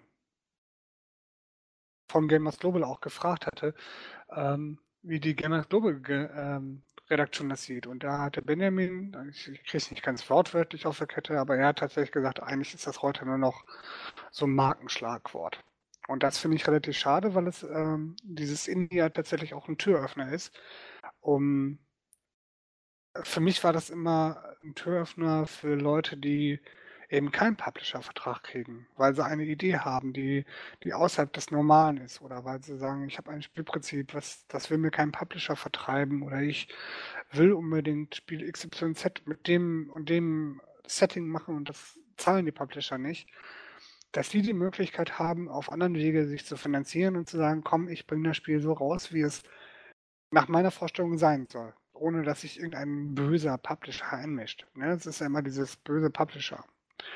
Das Problem, was ich mit Indies habe, um das gleich vorwegzunehmen, ist, heutzutage ist es so, dass die Publisher, die großen zumindest, äh, kaum mehr schon produzieren. Das liegt auch einfach daran, dass die, dass die ähm, Gelder, die für Spiele draufgehen, die gerade in einem Double X, äh, A oder Triple A rauskommen, einfach so viel Geld fressen, dass man sich ein Totalversagen auch einfach gar nicht mehr leisten, leisten kann. Das heißt, die Spiele werden abgesät, bevor sie überhaupt angekündigt werden. Man kriegt diese Spiele dann auch gar nicht mehr mit. Ne? So, so ist die Definition. Und äh, das hat man beim Indie eben nicht. Das heißt, bei, bei, bei dem, was ich als Indie empfinde, ne, dieses, was querbeet kommt, ohne Publisher, mit wenig Geld und neuen Ideen eventuell, da kommt so unheimlich viel Trash bei rum. Ähm, dass es echt schon schade ist und dass es mühsam ist, sich da einen Weg durch diese Masse zu bahnen. Da kommen aber auch teilweise richtig coole Sachen darum. Ne? Ob das jetzt solche äh, teilweise mobile Sachen sind, hier wie dieses, dieser, ach, ich kriege jetzt gerade den Namen nicht auf die Kette, dieser Junge, der von seiner Mutter getötet werden soll. Hilft mir mal kurz jemand? Binding of Isaac. Genau, Binding of Isaac. Äh, mobiles Game hoch 3, äh, super cool. Ich glaube, das ist auch ein Indie, ne? Oder hat das jetzt irgendein Publisher bei drei Ecken vertrieben? Ich denke, das ist schon ein kleiner Titel, ja. doch, denke ja, ich schon. Ja, ja also glaube ich auch. Der, der ist super rausgekommen, ne? kann ich tatsächlich sagen. Der hatte auch echt ich habe den mal gespielt. Das ist echt ein Roguelike mit massiv Qualität dahinter. Aber der ist halt mobile wie Sau. Ich glaube, den hätte wahrscheinlich auch keiner produziert. Aber ähm, der hat halt die Möglichkeit gehabt, rauszukommen durch diese Art. Ne? Es gibt aber auch unheimlich viel Schrott bei dem Zeug. Ne? Sachen, die, die kein Mensch spielen will. Oder, na, okay, kein Mensch ist jetzt übertrieben, aber die ich zum Beispiel nicht spielen möchte. Ne? Ähm, und da ist es einfach schwer, schwierig, die, die Grenze zu stellen. Aber erstmal geht es ja um die Definition, was ist Indie? Und da würde ich euch beide erstmal fragen, was ist für euch Indie? Benny, was ist für dich Indie? Ja, also ich äh, würde es tatsächlich sagen, Indie im Sinne von Independent, dass die Leute, die ein Spiel machen wollen oder die kreativen Köpfe, die Führenden dahinter, dass die das Spiel ihren Vorstellungen entsprechend auch tatsächlich umsetzen können, was natürlich äh, schiefgehen kann, weil die vielleicht Kontrolle bräuchten eigentlich, aber dass die letztlich, ähm, wenn man sich viele, sag ich mal, gerade die aufkommenden Indie-Spiele anschaut oder auch diese Kickstarter-Geschichte, wie das gestartet ist, da mit, mit Double Fine, das sind ja hauptsächlich Spiele gewesen, die niemand auflegen wollte mehr. Oder so ein Pillars of Eternity. Da hat doch jetzt kein großer Publisher, hätte da das Geld ähm, bezahlt, nicht unbedingt, weil es vielleicht nicht profitabel gewesen wäre, aber die Marge wäre vielleicht auch gar nicht groß genug gewesen oder bestimmte Designentscheidungen wären anders getroffen. Man sieht es ja an, an Ubisoft, die haben schon immer gewisse ähnliche Elemente in ihren großen Titeln drin. Und für mich ist also eigentlich Indie ähm, jeder Titel, ähm, bei denen die führenden Köpfe ihre eigenen Ideen ähm, unabhängig von einem äh, Publisher, der sich einmischt, was nicht immer negativ sein muss natürlich, ähm, die aber umsetzen können. Also ist dann ja meistens selbst finanziert oder über Crowdfunding. Und ob das dann jetzt ein kleiner Titel ist, wie, ähm, wie jetzt ähm, John Schaefer, der da bei Civ mitgemacht hat, bei Civ 5, der macht dann At the Gates zum Beispiel oder, äh, oder Kingdom oder die Binding of Isaac. Ähm, ob die jetzt so, ich sag mal, kleinere Titel sind vom Budget oder Banner Saga, das fand ich ganz toll. Ähm, oder ob das jetzt äh, größere Aktionen sind wie Pillars of Eternity oder im Prinzip ja sogar Star Citizen. Äh, vom Budget her ist es ja gigantisch, also ähm, aber letztlich äh, ist es independent und er macht mit dem Geld, was er will. Und ähm, ja, das wäre dann für mich eigentlich alles äh, alles Indie, wenn der wenn die Kreativität sozusagen, ähm, wenn die Idee des Spiels umgesetzt werden kann, ohne dass ähm, ohne dass sich jemand ähm, einmischt. Wobei sich natürlich die Bäcker auch einmischen und das äh, in gewisser Weise. Also ganz unabhängig ist man dann doch wahrscheinlich nie. Wo, ja, wobei die Bäcker ja keine Handhabe haben. Ne? Also man sieht es ja an, an, Alex und äh, Goddos, dass Alex konnte quasi nichts dagegen tun, dass Goddos so wurde, wie es wurde. Ich hab's ja auch nicht gebaked. Hast du nicht? Ich dachte, Nö. du hättest. Nee, das habe ich nicht gebaked. Ach so, okay. Ne, Glaube Gottes ich ist nicht. Ja, also Gottes ist ja ein gutes Beispiel, wie sowas schiefgehen kann. Ne? Also es gibt tatsächlich, äh, es gibt auch Titel, die, die ähm, immer wieder gerade aktuell nicht äh, finanziert werden, weil sie, äh, weil die Kampagne so schlecht war, weil die Namen nicht greifen. Äh, hier unser Ethic-Freund, ähm, hilf mir kurz, Alex. Der Guido Henkel meinst du, oder? Der, genau, der Guido Henkel ist, hat tatsächlich gesagt, zweimal hintereinander zu scheitern mit einem, mit einem Versuch, ein Spiel zu crowdfunden, was ich beim zweiten Mal zumindest sehr schade fand, weil das echt gut war. Also die Ideen dahinter. Ähm, aber äh, sei es drum. Und da ist immer die Sache, ähm, die Publisher gehen ja auch immer mehr auf diese Schiene, dass sie sagen, komm, wir geben kleinen Teams ein bisschen Geld in der Hand und sagt, macht mal. Damit verlieren die nicht viel, weil so, so ein Titel wie Child of Light zum Beispiel, das kostet so Ubisoft nicht so wahnsinnig viel, wie das jetzt ein Assassin's Creed kosten würde, mit all seinen äh, mit all der Kohle, die da reinfließt. Natürlich hast du recht, dass äh, Ubisoft viele redundante Charakter Sachen hat. Ne? Man erkennt Ubisoft allein daran, dass da auf einer Karte 20 Millionen Sachen aufpoppen. Das ist einfach so. Ob das jetzt ein Far Cry ist oder ein Assassin's Creed oder sonst was, äh, das ist eigentlich immer das Gleiche. Das ist ganz fürchterlich. ähm, die, die, haben immer die Dahinkartenstruktur. Ja, wie heißt das eine Hackerspiel nochmal? Watch Dogs? Genau, das habe ich tatsächlich für PS4. Ist genau das gleiche in Grün. Ich habe noch nie so viele Flaggen auf der Karte gesehen. Es ist, äh, ich weiß auch nicht, wie die sich sowas ausdenken. Ganz ernsthaft, das ist dann der Moment, wo, habe ich dem Alex schon ein paar Mal gesagt, das ist der Moment, wo ich den Spaß am Durchspielen verliere, weil ich einfach links und rechts einfach so viel zu tun kriege. Sei es drum. Gar nicht das Thema. Das Thema war jetzt, dass große Publisher ja mittlerweile auch Indie-ähnliche Sachen machen. Und äh, das auch gar nicht so schlecht, wie man jetzt zum Beispiel bei Child of Light sieht. Mir fallen bestimmt auch gleich noch ein paar andere Sachen ein. Und da ist einfach die Frage, das ist ja per Definition kein Indie. Es wird aber da genauso behandelt, weil es halt ähnlich ähm, flexibel ist und ähnlich innovativ, was neue Spielprinzipien angeht. Und auch Ubisoft ist jetzt nicht so unbekannt dafür, ähm, mal abgedrehte Spiel zu, Spiele zu machen. Ne? So Rayman Origins zum Beispiel, sagen wir mal als Beispiel genommen, großartiges Spiel und abseits von jedem getretenen Pfad. Also die großen Publisher können das ja eigentlich auch. Oh, also ja. Für mein, ich für meinen Teil muss sagen, also ich finde jetzt den Begriff Indie nicht unbedingt so äh, gesetzt. Also für mich kommt das nicht so rüber, dass das ein Qualitätsmerkmal ist. Ne? Also, äh, also wenn jetzt ein Spiel den, das Label Indie hat, ist es für mich erstmal kein AAA-Titel. Und das bedeutet, ich, ich gehe erstmal davon aus, dass das Spiel wahrscheinlich Mängel hat. Entweder grafische, ja, weil die Engine dahinter schwächer ist, weil vielleicht Unity verwendet wird oder von der Komplexität oder von der Tiefe her, von der Story her, irgendwas ähm, suggeriert mir auf jeden Fall erstmal, dass Indie heißt, dass es ein kleiner, kleines Entwicklungsteam ist und dass es natürlich beim kleinen Entwicklungsteam irgendwo etwas geben muss, was eine 500 Millionen, 300 Millionen, 200 Millionen Dollar Produktion nicht haben kann mit 200 Entwicklern. So, also insofern, also erstmal würde ich sagen, Indie ist erstmal nicht nicht ein Qualitätsmerkmal, sondern einfach nur mein Label, was etwas aussagt und für mich suggeriert das eben das, was ich gerade beschrieben habe. Ähm, darüber hinaus muss ich sagen, bin ich trotzdem sehr froh, dass es das überhaupt gibt. Also ich bin sehr froh, dass es Indie-Titel gibt, denn ohne diese Sparte, die ja eigentlich erst seit, sagen wir mal, drei Jahren oder so, vier Jahren vielleicht, so richtig populär geworden ist, ohne die gäbe es viele, viele Spiele nicht, die ich unheimlich gerne spiele.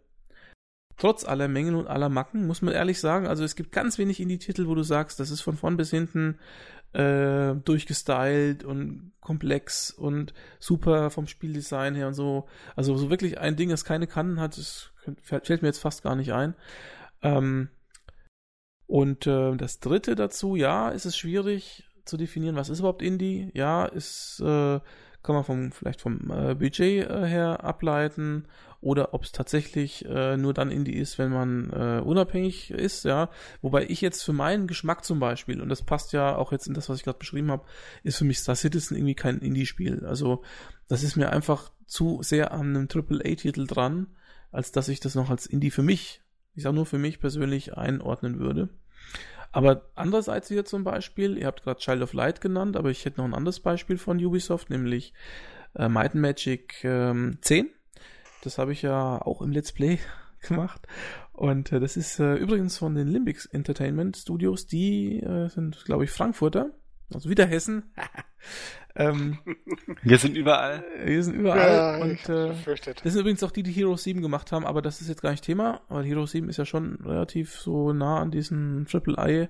Aber äh, Might Magic 10 zum Beispiel, das ist ein Spiel, da, wenn, das, das würde man jetzt nicht denken, dass da Ubisoft dahinter ist. Also wenn da jetzt der Titel nicht Might Magic wäre, sondern irgendein anderer Titel, würde man sagen, ja, das ist ein gutes Spiel. Ich glaube, das ist auch in Unity gemacht. Ähm, aber klar, da fehlt auch so ein bisschen was. Also das ist so ein Spiel, wo man sagen würde, okay, das hätten sie in den 90er oder Anfang der 2000er Jahre in einem kleinen Team gemacht und so, ja. Ähm, und so ein Spiel, das quasi vor, sagen wir mal, 20 Jahren oder ja, so 15, 20 Jahren als echtes als echtes äh, Vollpreisspiel entwickelt worden ist. Sowas ist ja heutzutage eher ein Indie-Titel und da fällt zum Beispiel Magic drunter, obwohl es eben von Ubisoft quasi supported wird. Ja, unterm Strich also, äh, ich find, bin, bin ganz, echt ganz froh, dass es die Dinger gibt, aber ich stimme auch Kai zu, es gibt jede Menge Schrott, äh, Early Access Spiele, die viel versprechen und nichts einhalten und so. Ich finde auch, gerade bei Steam wird viel zu viel äh, gut bewertet. Also äh, ich glaube, das hat einfach was mit dem Bewertungssystem zu tun. Ne? Entweder Daumen rauf oder Daumen runter, viel mehr geht ja nicht. Mhm. Und äh, das ist einfach, also manche Spiele, die haben über 80 Punkte Prozent oder teilweise 90 Prozent und denkt man sich, oh, also das ist aber jetzt nicht so toll, ne? Und ähm, da will man gar nicht die Spiele spielen, die vielleicht bei 60 oder unter 50 sind, da, um Gottes Willen. Ähm, und was mir halt bei Indie-Titeln äh, nicht so gut gefällt, ist, es gibt viele Spiele, die vielleicht auch eine persönliche sag mal, Präferenz oder Einschätzung von mir, einfach nur so eine persönliche Macke. Ich ähm, finde viele Spiele, die so hochgehypt werden, ähm, sind im Endeffekt ziemlich simpel. Ich weiß nicht, also jetzt nehmen wir mal, jetzt weil ja gerade The Witness rausgekommen ist, nehmen wir mal dieses Braid. Ja, das äh, war ja eines der ersten großen Indie-Titel, die ja gehypt worden sind ohne Ende. Mhm. Und äh, im Endeffekt ist das ja nur ein Plattformer, wo man halt die Zeit zurückspulen kann. Äh, so ein Knobelspiel im Endeffekt, ne? Und ja, ist sicherlich mal eine coole Idee und es sah auch ganz putzig aus, aber also mich würde das nicht bei der Stange halten. Da würde ich ein paar Level spielen und denken, ja, schön, nächstes, ne, next. Ähm, also ich finde, manche werden auch einfach überhyped, manche Spiele, ne. Ähm, auch ich habe auch zum Beispiel das Fess oder Fetz oder wie heißt das gespielt. Ähm, dieser, wie heißt denn dieser Entwickler, der da völlig durchgedreht ist? Dieser Plattformer, ja, ich weiß, welchen du meinst. Ja, der ist ja völlig durchgedreht, hat ja gedacht, er ist Gott persönlich, Indie Gott persönlich. Ja, ganz der Phil Fish. Ja, der Fisch, genau. ähm, ne, und es fällt sicherlich auch eine ganz coole Idee, aber das, die Idee, die das Spiel äh, zugrunde liegt, habe ich ja auch schon in den 80ern gespielt. Das hieß dann Nebulus, ne? Das war auch so ein Turm. Ja, aber ganz ernsthaft, die, die Grundidee dahinter, äh, im Hintergrund zu verschwinden oder in andere Ebenen, das gab es auch schon bei Mario damals. Ja, ich sag ja, das ist ja im Prinzip jetzt ja, auch nicht so tolles, ne? So ein Paper Mario auf dem N64 hat das ja auch schon gehabt. Insofern finde ich die Hypes um gewisse Indie-Entwickler oder gewisse Indie-Spiele ein bisschen befremdlich. Ja, also ich finde, da gibt es Spiele, die jetzt viel mehr verdient, ja, und werden nicht so gehypt und andere Spiele, da weiß ich nicht. Also, oder zum Beispiel Sword and Sorcery, kennt das jemand? Ja. Ne? Dieses Pixel-Ding da. Äh, das ist zum Beispiel ein Spiel, äh, das finde ich von vorne bis hinten kacke. Also ich finde die, also was mir mich generell aufregt, Spiele im Indie-Bereich sind ja oft so Pixel-Art, ne? Ein Pixel-Art-Spiel, das mich überhaupt nicht an irgendwelche Retro-Sachen erinnert, sondern einfach nur so aussieht, wie kein Pixel-Spiel früher jemals ausgesehen hätte in den 80ern. Das ist für mich sowieso irgendwie komisch. Und Sword and Sorcery gefällt mir überhaupt nicht, weil es gar kein richtiges Game Design hat. Es ist einfach nur, man, man soll in diese Atmosphäre schwelgen. Also die Grafik gefällt mir insofern nicht, weil es eben keine Retro-Pixel-Art ist, sondern einfach nur irgendwas da zusammengepixelt ist. Die Musik ist ganz schön, aber es hat einfach kein Spieldesign. Ne? Und sowas zum Beispiel kann ich nicht ernst nehmen. Das ist für mich überhyped. Man muss so. allerdings auch sagen, dass es tatsächlich auch Indie-Spiele gibt, die für mich nahe der Perfektion liegen. Und die, äh, das Besondere an Indie-Spielen finde ich auch teilweise, also die, die es nutzen richtig, ist diese, ähm, das Feedback von den Leuten. Ja, wenn man das was als LLCS kann ja sowohl funktionieren. Ne? Ein funktionierendes Beispiel ist zum Beispiel Pricing Architect. Ich habe nie ein Spiel gesehen oder selten, wo das ähm, wo das äh, so gut funktioniert hat. Dieses Feedback von den Leuten und dieses Patchen und ja, Preisenarchitekt hat sich so oft gepatcht, das ist unglaublich gewesen, was sie für eine Schlagzeit zwischendurch rausgeholt haben, auch an tatsächlichen Änderungen. Ähm, das ist für mich eins der positiven Merkmale, wo ich sage, super, das Daumen hoch, das hat richtig gut funktioniert. Ein anderes negatives Beispiel ist zum Beispiel, ich glaube, das war ähm, Double Fine mit Tim Schäfer, das war doch diese ähm, Raumschiff-Plattform-Geschichte. Genau, das, was die, die, einfach abgebrochen haben dann. Wo die, wo die das, ähm, das tatsächlich einfach gecancelt haben und gesagt, wir bauen jetzt nicht weiter. Fertig. Space Base DF9. Genau, da wo die gesagt haben, wir hören jetzt auf. Und da dachte ich, mir fällt die Kinnlade runter, das ist doch nicht deren Ernst. Ähm, also mal ganz ernsthaft ein Spiel im Vorverkauf anzubieten und es dann nicht fertigzustellen, das ist äh, ganz, ganz schlechtes Standing. Das ist Zumal das Spiel auch unglaublich viel Potenzial hatte. Also, Aber die haben es doch ja. rausgebracht mit Version 1.0, sind doch aus dem Schneider. Äh, ja, ja. Ja. Schön benannte Version. ja. Und jetzt also, haben sie wieder, was hast du gesagt, Benny, gestern? 3,2 Millionen für Psychonauts 2? Ich glaube sogar 3,8 jetzt schon. Ja, das ist doch also, krank, oder? Die Menschheit ist ja auch krank, die wollen es ja nicht also, anders. Also tatsächlich, diesen, ich, ich verstehe diesen Tim Schäfer halt nicht. Vielleicht lebe ich dafür auch im falschen Land, keine Ahnung. Ähm, dass er für sein erstes äh, Spiel irgendwie seine 2 Millionen gekriegt hat, geschenkt kann er wegen mir haben. Dass er beim ersten Spiel bei der Hälfte der Fertigstellung mitgekriegt hat, dass er es nicht schafft mit dem Geld und gesagt hat, Leute, ihr kriegt das Ding ja zwar noch fertig, aber ich verkaufe jetzt erstmal schon mal die eine Hälfte. Pff, ja, kann man Fehlplanung nennen, keine Ahnung, was die mit dem Geld gemacht hat, so toll sah es nicht aus. Und die, die Kritiken waren ja tatsächlich auch eher so im mittleren Bereich. Es war jetzt nicht so das, das Megaspiel. Ähm, und jetzt dann diese Sache mit dem Plattformer jetzt, dann diese Sache mit dem, wir bauen jetzt nochmal Psychonauts, ich hätte nochmal Bock drauf, weil er im Prinzip nur, und das ist für mich kein Indie, auf seinen alten, ähm, auf seinen alten Trademarks rumrennt und sagt, ich baue das, was ich vor 20 Jahren mal gebaut habe, mache ich nochmal nach und ziehe von meinem alten Ruhm. Und das ist für mich kein Indie, aber das ist dann auch wieder so eine Gefühlssache. Das ist, äh, schwierig zu definieren, weil ich einfach sage, Indie muss für mich etwas Neues, unabhängig sein und ähm, nicht den Krempel, den ich vor 30 Jahren mal gebaut habe, weil ich jetzt noch einen berühmten Namen habe. Ah, das sehe ich ein bisschen anders als du. Ich sag's dir auch, sag dir auch warum, weil viele Indie-Titel einfach Spiele wieder auf den Markt bringen, die man gerne hätte, die kein richtiger Publisher mehr bringt. Also ich habe jetzt kürzlich dieses Empire Tycoon gekauft mit äh, TV Hommage. Ja, das hätte mhm. man so nirgendwo mehr bekommen. Das ist ein, ein Prinzip aber ein Spiel auf einer, ja, total auf einer alten Idee basierend. Und auch viele andere Titel, ne? Also Satellite Rain zum Beispiel, äh, Syndicate-Geschichte und so. Satellite Rain, da, da wollte ich sowieso schon dir nochmal eine Einschätzung holen, weil das wäre auch noch was von mir auf der Kaufliste eigentlich. Naja gut, aber jetzt, um deinen Punkt so anzubringen, ja. ich meine, es ist ja trotzdem bei Satellite Rain zum Beispiel absoluter Indie-Titel, ne? Trotzdem halt eine alte Idee. Also so ganz kann ich dem jetzt nicht zustimmen. Ja, nee, es ist ein bisschen schwierig zu unterscheiden, ja, nostalgisch geprägte Sachen und einfach sagen, wir, wir leben nochmal ein Spielprinzip neu auf. Oder jemand, und das ist dann durchaus negativ gemeint, zehrt aus seinem alten Ruf und versucht, seine alten Zeiten wieder zu beleben, aber nicht im positiven Sinne. Wobei man natürlich sagen muss, egal was man davon hält, er hat Erfolg. Und der Erfolg gibt einem immer recht. Ja, ja, ja. ich meine, äh, du sagst, äh, es ist äh, peinlich, wenn man sich von auf seine alten Dinger da, ne, der bringt Psychonauts 2, 3,8 Millionen, perfekt. Ja, ich finde es peinlich, wenn sich die, wenn sich hier, äh, wie heißen die Band nochmal, Rolling Stones mit 80 auf die Bühne stellen. Aber wenn sie hey, dafür 50 Millionen bekommen? Würde ich das auch tun. Ja. Nein, das, dass er das macht, ist klar. Was ich nicht verstehen kann, ist, er, er, bringt, ja, er bringt ja nichts Neues mit rein. Auf jeden Fall hat Double Fine auch genügend äh, Remastered-Versionen jetzt rausgebracht. Ne? So Grim Fandango haben sie, glaube ich, gemacht. Und ich mm. meine noch irgendeinen Remastered, bin ich mir jetzt nicht ganz sicher. Äh, die sind ja auch jetzt nicht so super gelungen. Ne? Also das ist Full halt Throttle vielleicht, soll das nicht rauskommen? Oder dieses Vollgas? Sollte da nicht eine Neuauflage ja, gemacht werden? Ich meine, noch Day of the Tentacle habe ich gehört, ne? Soll jetzt kommen demnächst. Day of the Tentacle habe ich auch gehört. Und das wäre tatsächlich ein, einer der Spiele, die ich mir wahrscheinlich sogar holen würde. Mal gucken.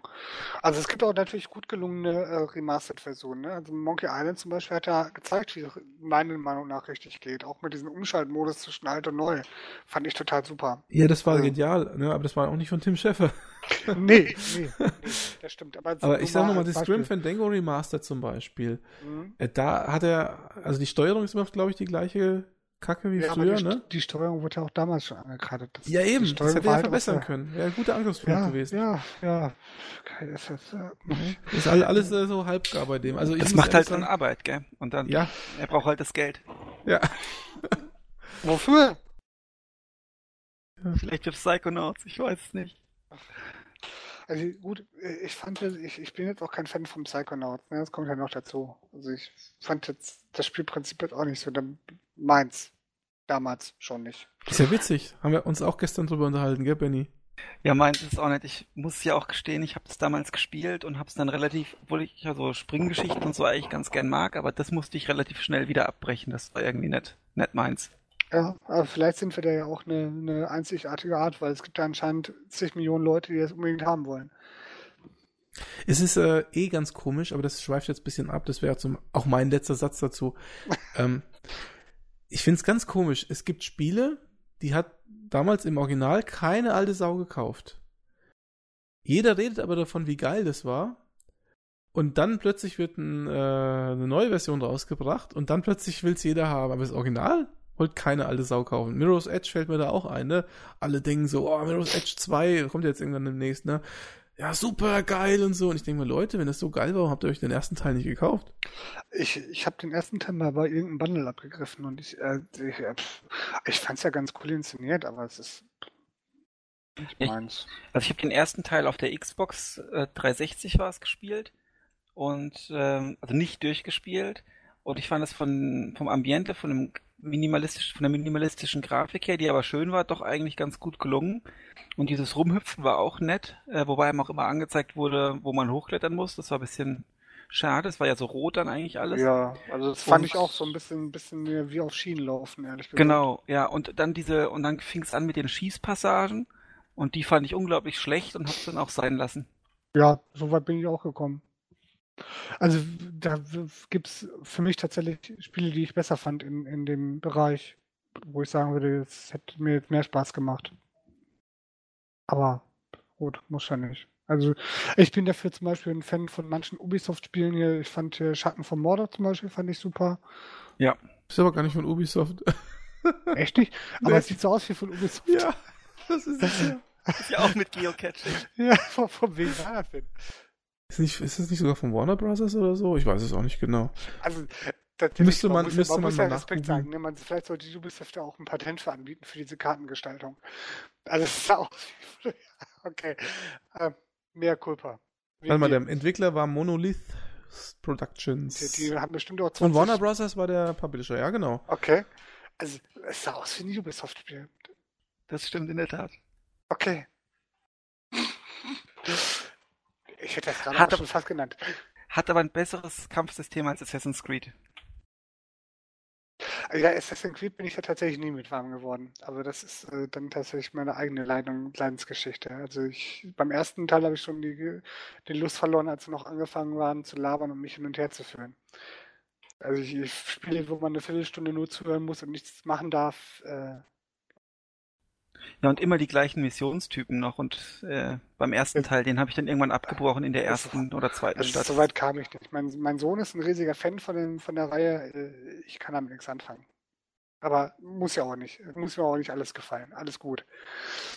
So. Wer ist jetzt dran? Ich habe über Indie geredet. Wir sind äh, eigentlich zum Ergebnis gekommen, dass wir alle ein unterschiedliches Ergebnis haben.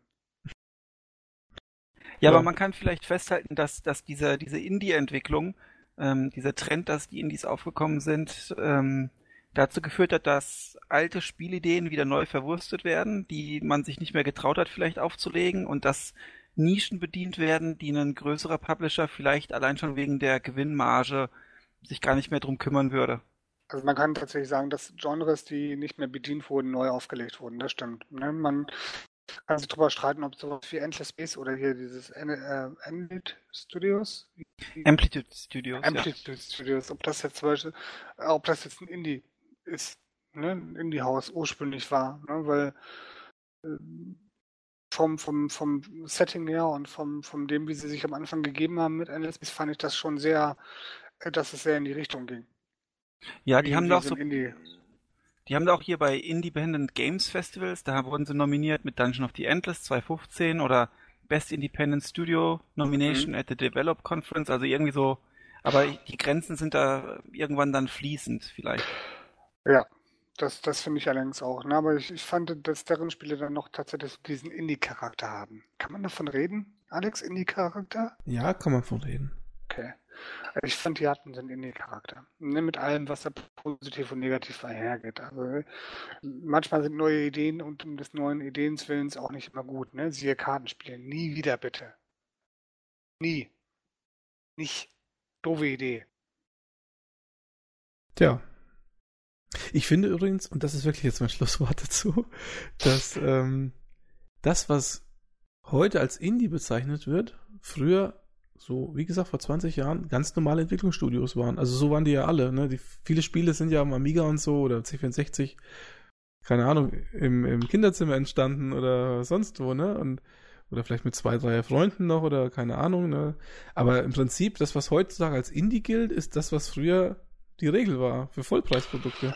Ja, aber das Problem ist ja auch tatsächlich, dass so ein AAA-Titel mittlerweile auch in, im siebenstelligen Bereich liegt. Ich weiß schon, das aber das ist doch eigentlich witzig, diese Entwicklung, oder? Ja, aber wie gesagt, worauf ich hinaus wollte, ist, dass es einfach aus der Not heraus ist. Ne? Du kannst halt nur Indie machen, wenn du, äh, äh, wenn du versuchst, oder Indie ist halt der Versuch, mit möglichst wenig, möglichst viel zu machen. Und das geht halt nur, wenn du dann wieder ein paar Schritte auch in der Technik zurückdrehst und sagst, komm, wir machen jetzt mal nicht äh, mit Unreal 4 und Co. und hast du nicht gesehen, sondern wir machen das mit Unity und äh, möglichst wenig Aufwand oder noch mit was ganz anderem, ne, diese ganzen Pixel-Spiele, auch die du ja teilweise spielst, hier dieses Kingdoms und so. Das ist ja. Kingdom bitte, ohne S. King, Kingdom ist ja so ein Indie-Spiel par excellence. Das hat halt, kannst du mir nicht erzählen, dass das viel gekostet hat in der Entwicklung. Kann, ich kann das überhaupt nicht beurteilen, weiß ich nicht. Ich weiß nicht, wie aufwendig das ist, weil das hat ja gerade sehr aufwendige Pixelgrafiken. Also im Gegensatz zu zum Beispiel so Sword and Sorcery ist ja das wirklich eine Pixelgrafik, wo du auch sagst, die sieht nach was aus und da erkennst du auch was und das wäre aber auch ein Spiel, wo ich sage, das würde ich auf dem 16-Bitter oder sowas gespielt haben. Oder nimm mal so ein Nidhogg. Nidhogg ist natürlich ja, das sieht geil aus. Das, das erinnert mich ganz stark so an, an 8-bit C64 Modulzeiten. Einwandfrei, oder? Wobei die, wobei die Animationen waren früher nicht so geschmeidig, das musst du zugeben. Nee, Aber die Grafiken sehen sehr stark danach aus. Man konzentriert sich halt immer auf irgendein Kernelement und da war es halt die Animation und hat für den Rest der Grafik hat es dann nicht mehr gereicht. Ich glaube, die Animation, die war so bestimmt Motion Capturing, da haben sie bestimmt so abgeklebt und so, ne? So hier mit so Punkten im Gesicht also und überall. Für die Leute, für die Leute hier draußen, die nicht wissen, was Nidok ist. Ne? Nidok ist im Prinzip äh, ein, ein Multiplayer-Kampf System, wo man mit Schwertern aufeinander eindrischt oder auch ohne Schwerter. Degen, und, äh, Degen. Degen, Degen, Entschuldigung. Das kann man bei der Grafik auch so schlecht erkennen. wo man mit Degen aufeinander eindrischt, ähm, diese auf verschiedene Ebenen steuern kann. Also man hoch, mittel oder tief schlägt. Man kann rollen, springen, machen und tun. Das Ganze ist in, in zeitlose 8-Bit-Optik äh, gehalten, relativ rudimentär.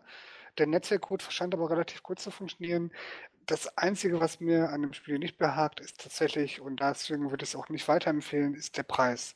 Weil ich finde, ein Spiel in dieser Optik und mit dieser Aufmachung und mit diesem Umfang darf keine 14, 14 Euro kosten. Das ist eine Frechheit. Punkt. Amen. Ja, also siehst du das anders, Alex? Nein, ich sehe es genauso und damit leiten wir über zu Bennys nächstem Thema. Ja. Ja, und zwar, ähm, ich habe tatsächlich letztens mit einem MMO-RPG mal wieder angefangen. Das sollte man ja eigentlich nicht tun, weil man zu wenig Zeit hat und zu viele Spiele, die man gerne spielen möchte. Bin jetzt auch kein MMO-Veteran, habe früher Ultima Online gespielt und dann mal einen Monat, ich glaube einen Monat, vielleicht auch drei, Lord of the Rings Online. Das fand ich auch richtig gut, deswegen habe ich dann auch sofort wieder aufgehört. äh, und ähm, Jetzt hatte ich es ähm, vor 2014 schon mal probiert und bin jetzt mit zwei Freunden wieder reingegangen in äh, The Secret World äh, von Funcom.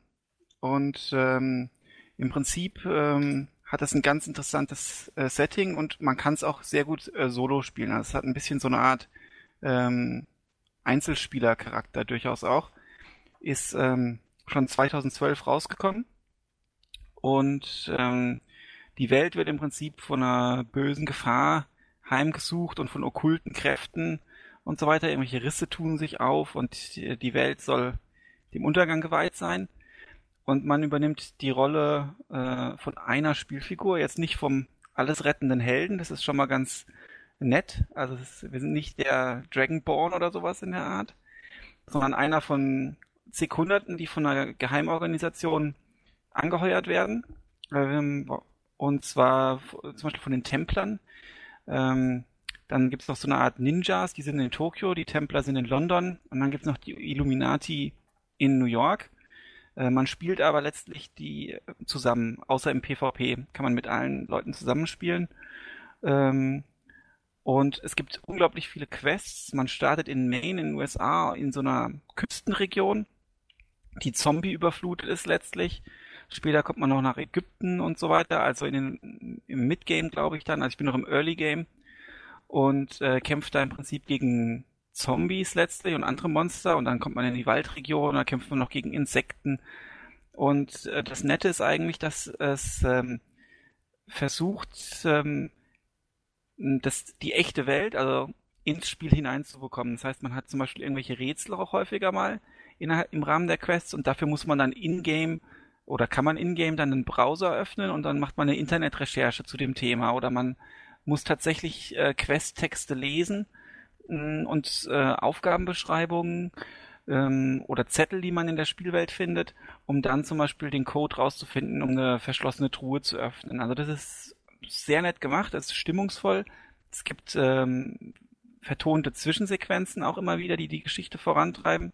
Ähm, und auch, auch bei Zwischenquests oder diesen Nebenquests, wobei später habe ich gelesen, gibt es weniger Vertonungen, da ist wohl das Budget ein bisschen dann ausgegangen.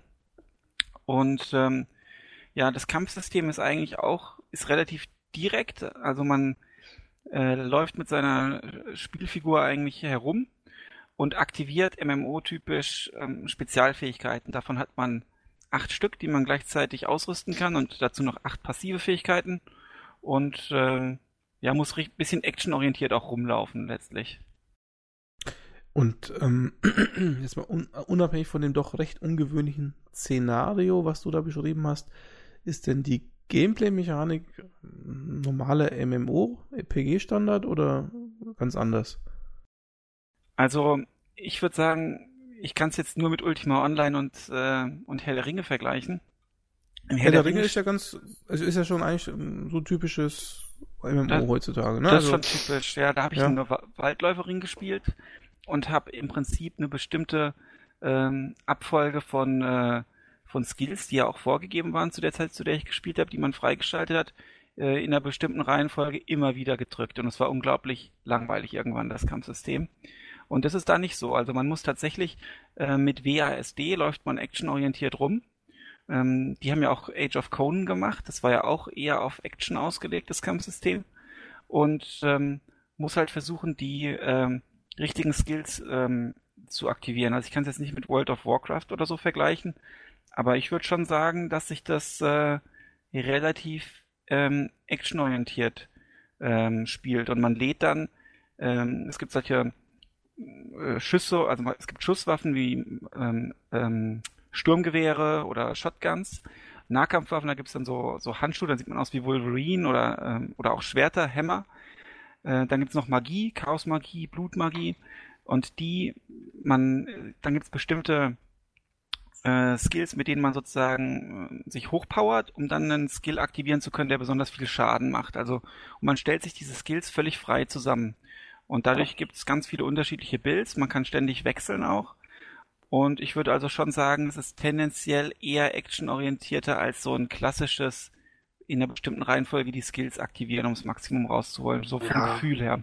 Wobei es ja immer noch nach dem klassischen Wege geht. Ne? Also du hast ja immer noch dieses Aufbau von Ressourcen, Abbau von Ressourcen und ähm, du hast und, und noch immer dieses, äh, du triffst automatisch dein Ziel, etc. Ne? Also es ist jetzt nicht keines von diesen actionbasierten MMOs, wo du das du musst jetzt aktiv ausweichen und machen und tun und hast du nicht gesehen, wie jetzt äh, bei Wildstar zum Beispiel der Fall war. Also insofern ist Secret World immer noch ein relativ klassischer Vertreter. Was sie natürlich besonders macht, ist, dass die äh, keine, kein Level haben. Das heißt, du, du levelst im Prinzip nicht, sondern du wirst im Prinzip durch deine Ausrüstung stärker und die investierte Punkte, die du in, äh, in den Fertigkeitssystemen investiert hast. Aber dieses klassische Charakterlevel oder so hat, hat ähm, Soweit ich weiß, meine Secret World nicht. Genau, also du kriegst im Prinzip Erfahrungspunkte und alle, alle paar, äh, weiß nicht wie viele tausend Punkte, kriegt man dann Ability Points. Damit kann man sich die neuen Skills äh, freischalten. Damit sind die, das ist im Prinzip ein Rad und je weiter man sich ähm, nach außen bewegt, desto teurer wird's. Und die einfachen Skills kann man sich äh, eigentlich immer kaufen und so auch mal ausprobieren, was es so alles äh, für Möglichkeiten gibt. Und dann gibt's noch, ähm, das sind die Abilities und dann gibt's noch die, die Skillpunkte. Damit levelt man Pistole hoch oder Blutmagie oder das Tragen von Talismännern. Und das bestimmt dann, welche Ausrüstungsgegenstände, die halt maßgeblich sind für den Schaden, den man macht, die man benutzen kann.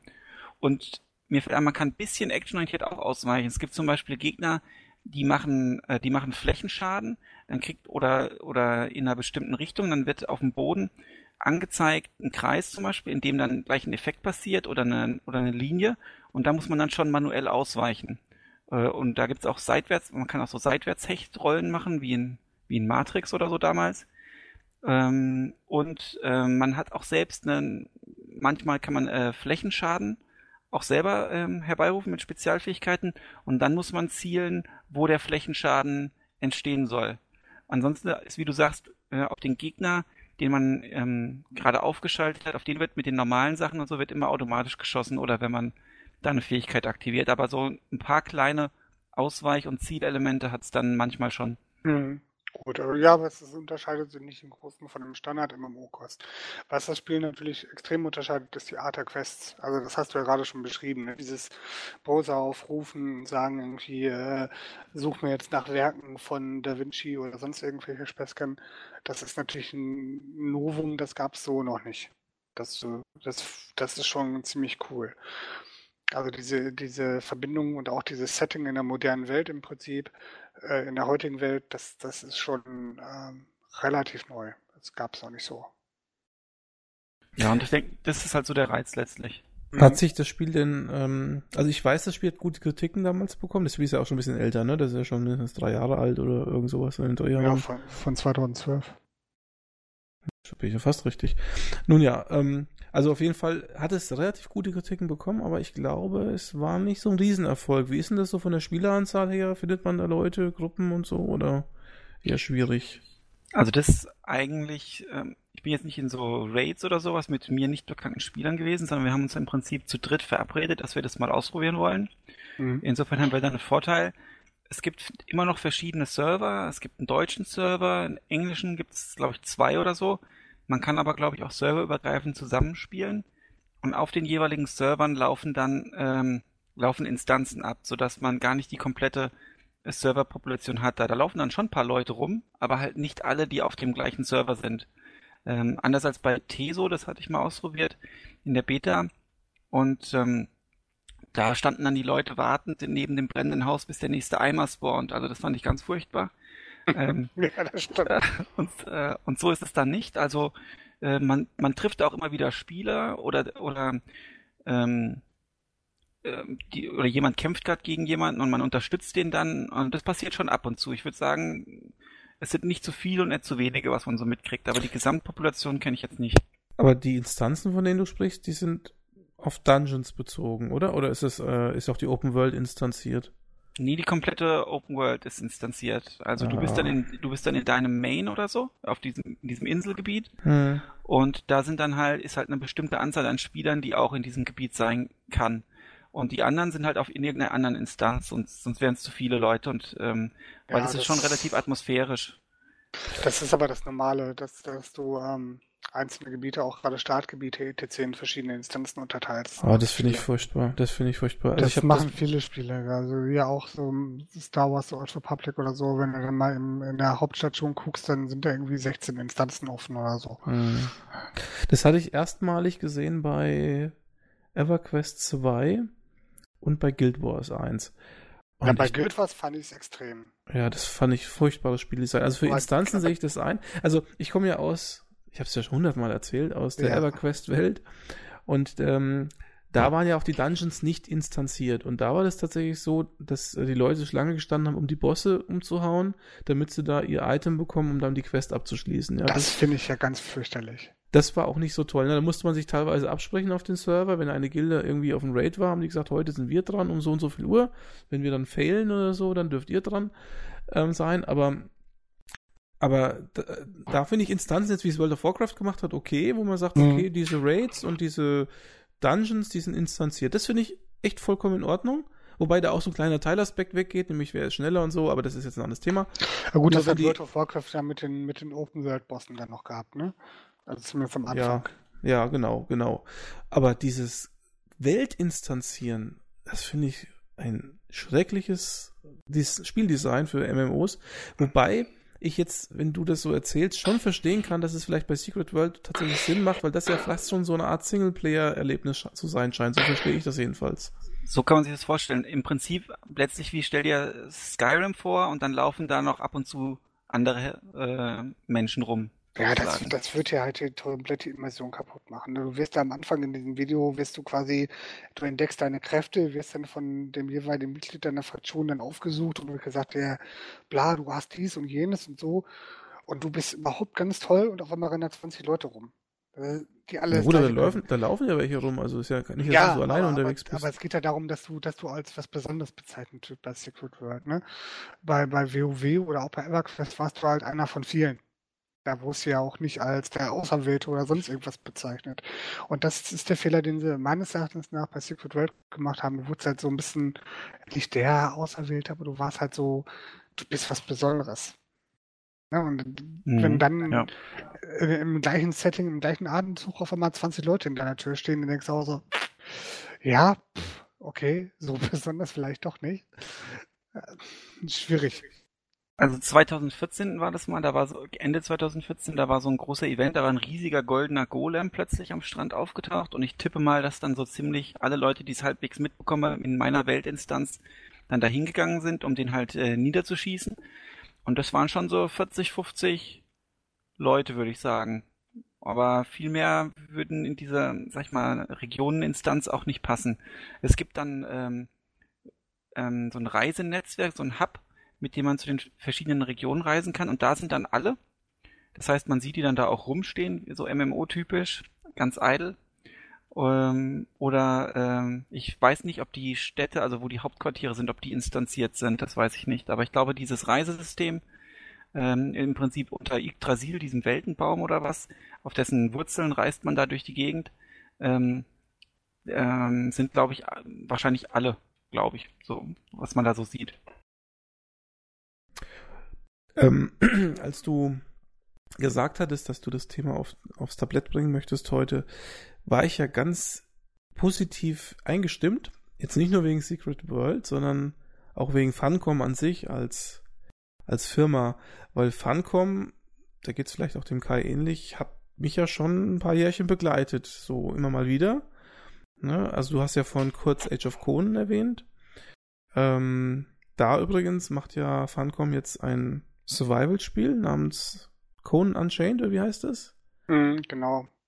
Ja, da bin ich mal gespannt. Da bin ich auch sehr gespannt. Das könnte in die, voll in die Hose gehen, aber es könnte auch cool werden. Ich bin mal gespannt.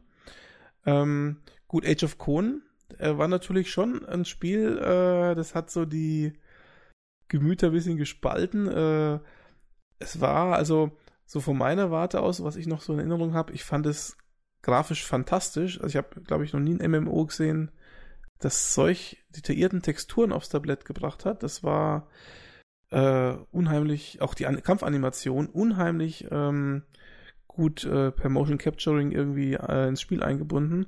Hat aber auch einen Hardwarehunger gehabt, der war unter aller Kanone. Und leider ist das Spiel dann später auch nach diesen ersten 20 Leveln, das war ja auch so eine Art Single-Kampagne, Singleplayer-Kampagne, ist ja dann auch ein bisschen generisch geworden irgendwie und auch schlecht. Ja, das war, das, das ist wie ein Aufschrei durch die, durch die Zeit gegangen. Ne? Die, alle Leute fanden diese, diese Startinsel total toll und dann haben die hinterher kein Content mehr gehabt. Das ist unglaublich. Ich weiß gar nicht, wie sie sich das gedacht haben.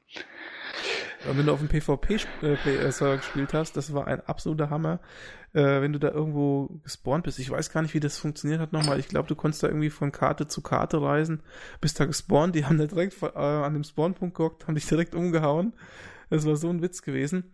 Aber ich möchte an der Stelle sagen, das ist das eines der zwei MMOs, mit, die ich mit meiner Frau zusammen gespielt habe, die, wo sie deutlich weiter war als ich und wo sie mich beschützen musste im Spiel.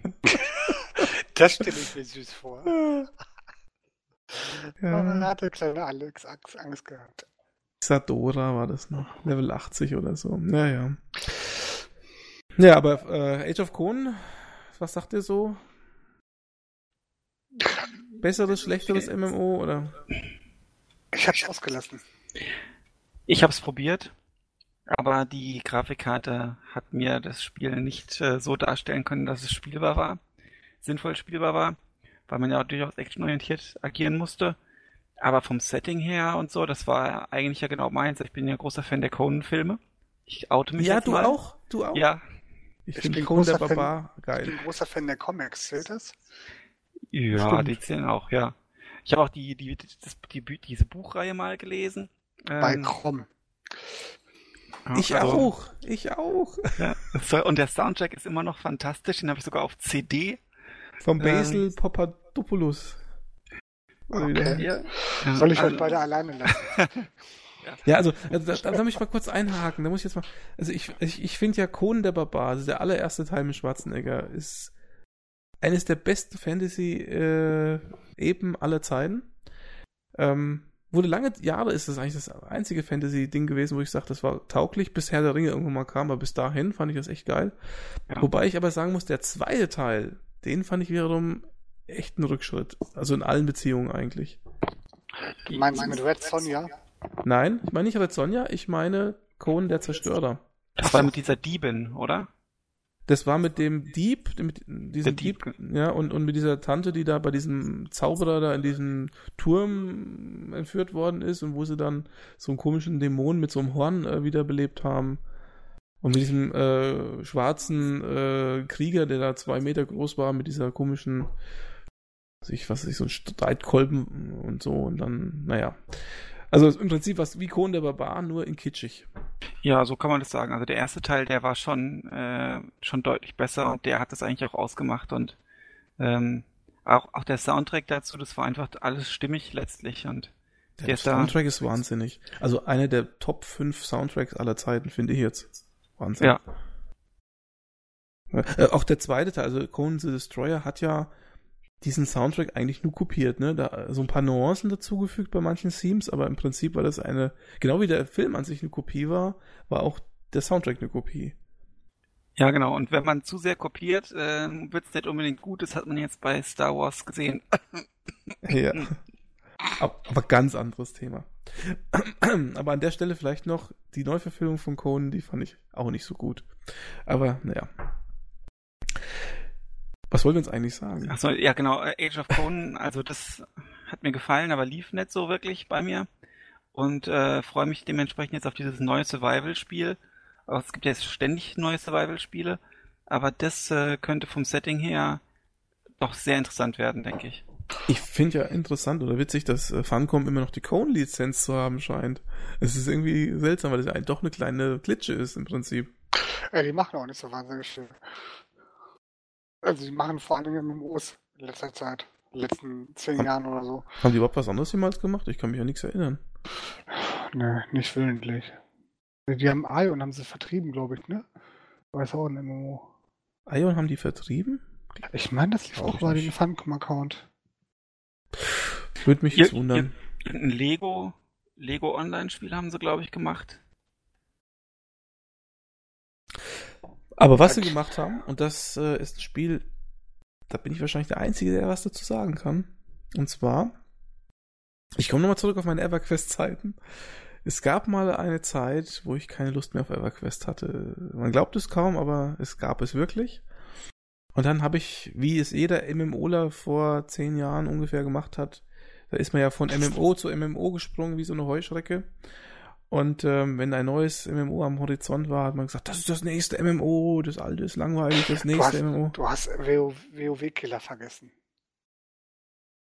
Ja, richtig, genau. Jedes Spiel ist ein WoW, aber es gab auch genug EverQuest Killer oder Ultima Online Killer oder Meridian 59 Killer. Alles waren Killer. Ne? Ja. Shadowbane zum Beispiel. Das war ein Meridian 59 Killer, das weiß oh, ich noch. Wie ist dieses eine Spiel mit V doch mal? Das habe ich auch mal gespielt. Das weiß ich nicht. Ähm, das hast du auch gespielt, das weiß ich. mit V? Vanguard. Mit, Vanguard. Vanguard, genau, wo man auch ein Schiff bauen konnte und so. Ja, ja, das Idee, war... Aber die Idee war gut. Ah, da habe ich einen riesen Blogpost dazu erfasst. Das müssen wir, das, da können wir, da können wir einen eigenen Podcast dazu machen zu Vanguard. Ja. Aber darauf wollte ich gar nicht hinaus. Ich wollte sagen, ich habe dann mit EverQuest keine Lust mehr gehabt und so. Und dann kam ein Spiel am Horizont von einer Firma uns Funcom. Und das sollte EverQuest nur in Science Fiction sein. Und das Spiel hieß Anarchy Online. Richtig! Und das habe ich auch gespielt. Das hast du auch gespielt, Kai? Ja, ich habe das auch gespielt. Jetzt ohne ah, Scheiß?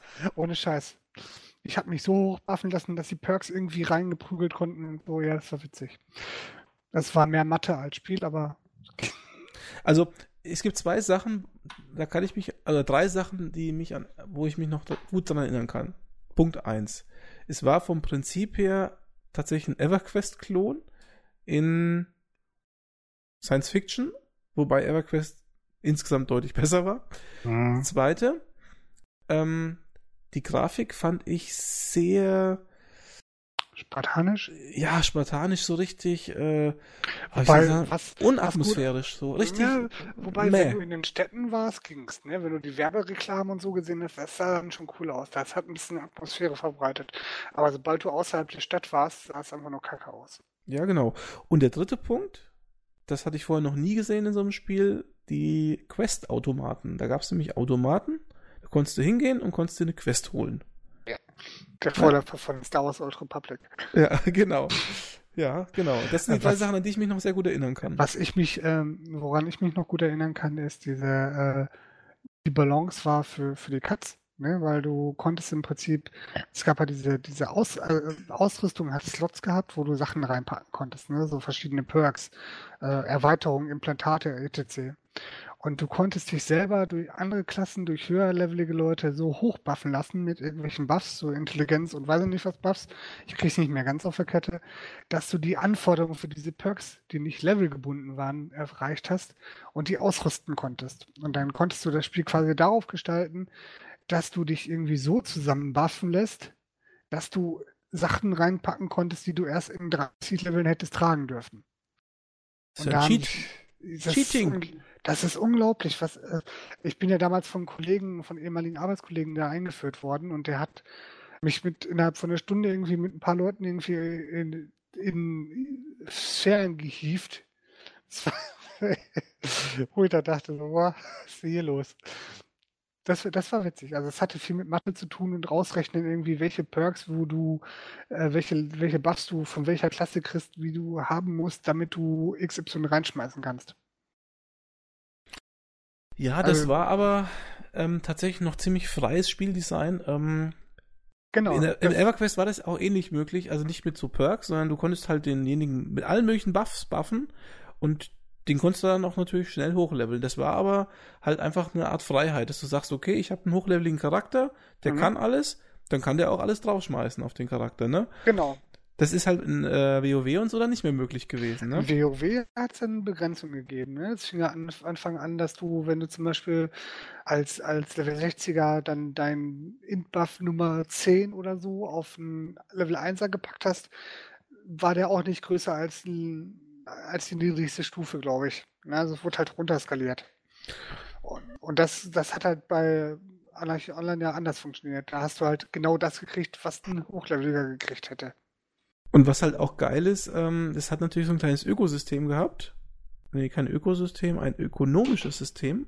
Und zwar haben viele Leute, also in EverQuest meine ich jetzt zum Beispiel, einfach die Buffs verkauft. Ne? Also es gab so, mhm. einen, so einen Buff zum Beispiel, der hat HP Re Regeneration gemacht oder Mana Regeneration, was noch viel wichtiger war. Und dann hast du halt gesagt, ich suche Clarify, so hieß der. Und dann hast du halt dem irgendwie 20 Platin in die Hand gedrückt und hast das dann bekommen für eine Stunde. Ne? Hat dich halt deutlich äh, stärker gemacht und du hast halt auch dafür bezahlt. Das war irgendwie ein eigenes äh, System für sich. Aber ich fand es eigentlich gar nicht schlecht, muss ich sagen. Ja, es war halt das Spiel im Spiel. Ne? Das gab es aber WoW in, in der Klassikphase zeitweise auch noch. Ne? Ob du jetzt einen, äh, einen Zwergenpriester gehabt hast mit seinem Vierschutz oder so, das war ja zum Beispiel so ein Kandidat dafür. Oder äh, ob du dir irgendwelche Feuerschutzzauber oder sonst irgendwas geholt hast. Ähm, früher war das Spielprinzip einfach freier und jetzt wurde mehr der Fantasie und der Organisationsfähigkeit der User überlassen. Das ruft heute noch teilweise so romantische Gefühle hervor. Ich persönlich würde es auf diese Art und Weise wahrscheinlich heute gar nicht mehr haben wollen. Das muss man vielleicht auch mal so ehrlich sagen. Oder muss ich jetzt mal so ehrlich sagen, dass ich auch kaum noch in, in der Lage wäre oder willens wäre, so viel Zeit in ein MMO dieser Art zu stecken. Und zwar ähm, habe ich selber nochmal in letzter Zeit ein MMO-Thema angefasst, obwohl ich das eigentlich gar nicht mehr wollte, weil ich äh, lange gebraucht habe, um von World of Warcraft wegzukommen. Dann zwischendurch Ausflüge bei Star Wars Old Republic hatte und auch jetzt gerade mal wieder hatte. Aber in den letzten Tagen habe ich tatsächlich mal Elder Scrolls Online nochmal gespielt, habe ich Elder Scrolls Online nochmal gespielt. Ich habe das damals zu Beta gespielt, war zu der Beta nicht so angetan von dem Spiel und habe es mir deswegen auch nicht gekauft ähm, ewig eben aus dem Grund, was der Benny gerade schon sagte, mit ähm, du holst einen Eimer Wasser und musst dann warten, bis du wieder einmal wieder spawnt, damit du das Feuer weiterlöschen kannst. Das fand ich auch sehr, sehr zerstörend. Ich fand, es hatte auch wieder mehr von, von einem Singleplayer als vom Multiplayer und hat die Multiplayer-Komponente das Ganze mehr kaputt gemacht. Aber weil zwei Kollegen von mir neu angefangen haben, habe ich mich da breitschlagen lassen und da mitgemacht. Und muss sagen, dass ähm, doch, gefällt mir ganz gut. Also, mal wieder was anderes ist das, glaube ich, nichts, was ich jetzt ähm, suchten würde. Aber dieses, dieses freie Spiel und diese freie Entscheidung, was man jetzt auch von, von Skyrim kennt, dass man selber entscheiden kann, wie man wo skillt und die Klassen-Rassenauswahl eigentlich nur so ein Korsett ist. Ja, also es gibt bestimmte Vor- und Nachteile, die, die, die, die es gibt und du kannst dann selber entscheiden, in welche Richtung du gehst das ist äh, schon ganz cool. Also du kannst auch einen Templer zum Bogenschützen machen.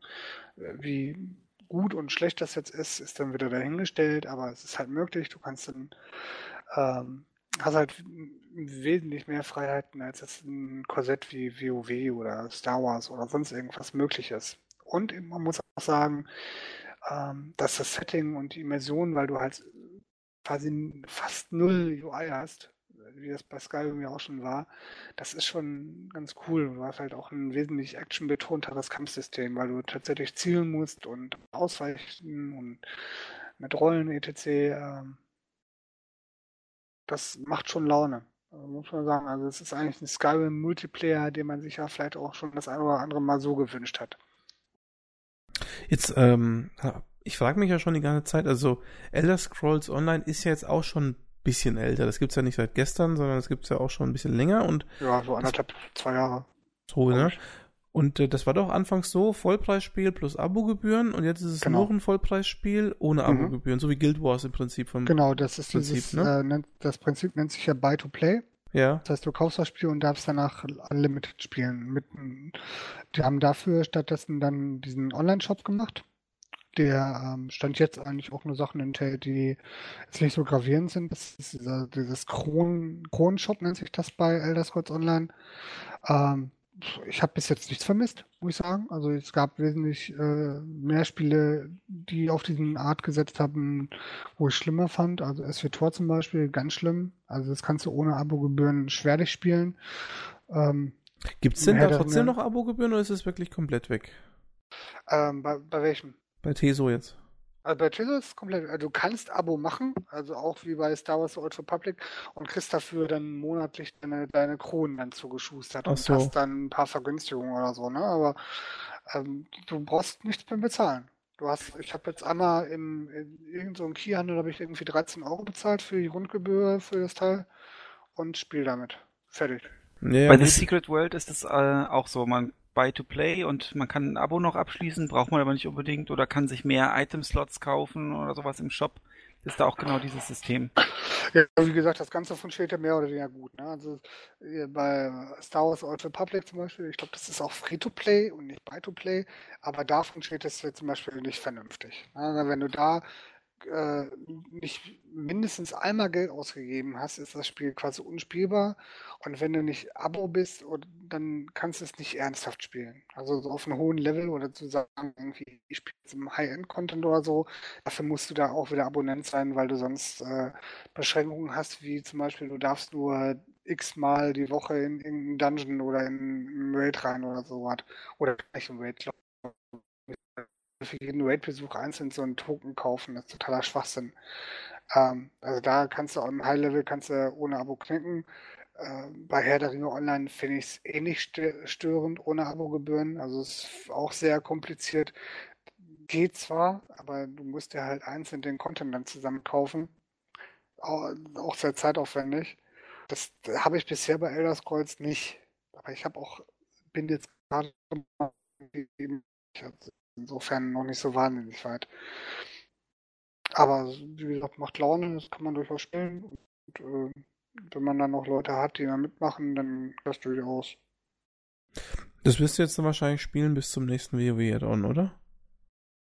Ich unterschätze mich tatsächlich, ne? Weil ich habe das letzte WoW-Add-on habe ich komplett ausgelassen. Hm.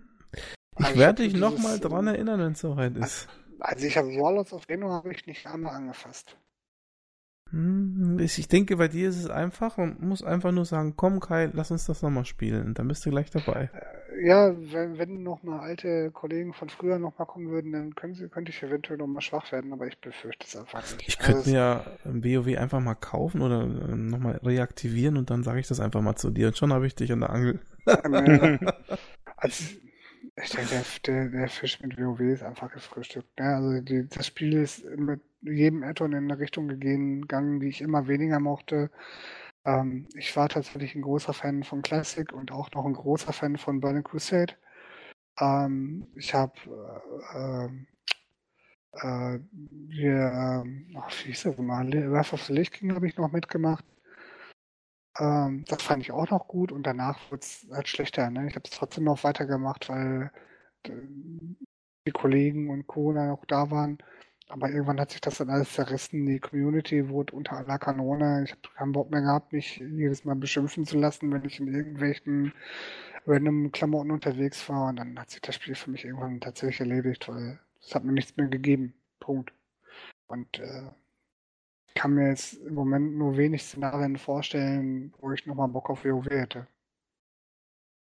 Na gut, das ist ein Wort. Ein Mann, ein Wort. Ja. Ähm, also insofern, also MMOs werden sowieso nicht mehr den Stellenwert einnehmen für mich, den sie mal hatten. Ne? Also ich ich glaube, ich bin vielleicht auch zu alt oder zu erfahren oder keine Ahnung was, dass ich nochmal in diese Suchtverhalten oder in diese, in diese Spirale reinkomme, ne? Dass, dass das so mich so anfixt. Das ist einfach so zeitintensiv, so ein MMO, wenn man es dann richtig spielen will, mit äh, Skillen und Ausrüstung und dann ist ja der, der Multiplayer-Aspekt ja letztlich der Kern. Also man muss sich dann verabreden, hat dann noch mehr Pflichttermine als ohnehin schon beim Sport oder mit der Familie oder so. Und ähm, das ist einfach ein riesiges Zeitcommitment, glaube ich, wenn man es wenn man's halbwegs richtig machen will. Ja, ich war zeitweise auf einem relativ hohen Level bei WoW. Ähm, und äh, das war auch eine, tatsächlich keine, im Nachhinein keine so wahnsinnig witzige Zeit, weil ich ähm, mehr Zeit in, in das Spiel versenkt habe, als gut für mich war. Das ist ganz klar so. Also ich habe auch Pflichttermine gehabt, ich glaube zwei, dreimal die Woche, wo irgendwelche Raids waren. Ähm, das kann ich mir heute einfach, äh, ich verstehe mein, mein damaliges Ich auch nicht mehr wirklich, aber das ist für mich heute überhaupt nicht mehr zur Debatte. Punkt.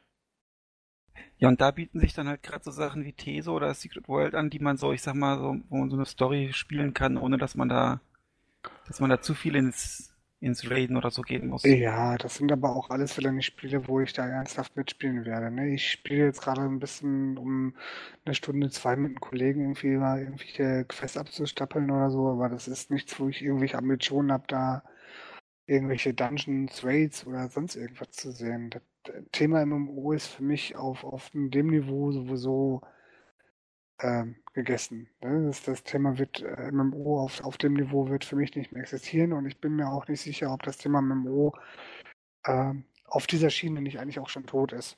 Ne? Dass das Thema überhaupt nochmal wiederkommt, ist dann überhaupt fraglich. Weiß ich nicht. Ne?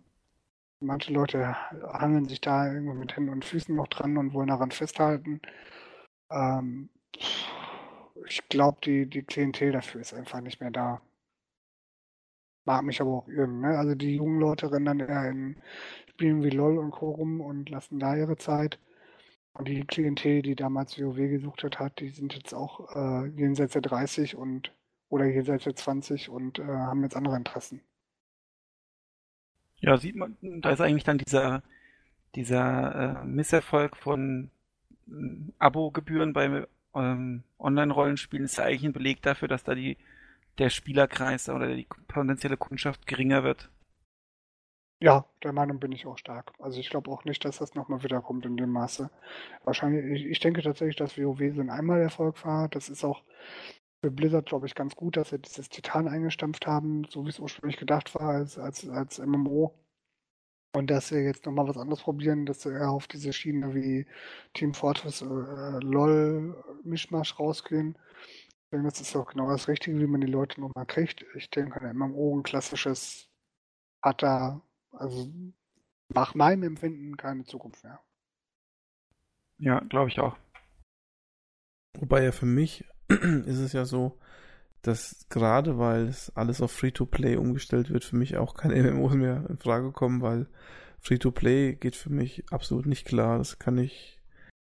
Da, da sträubt sich jedes Haar dagegen. Also, nee.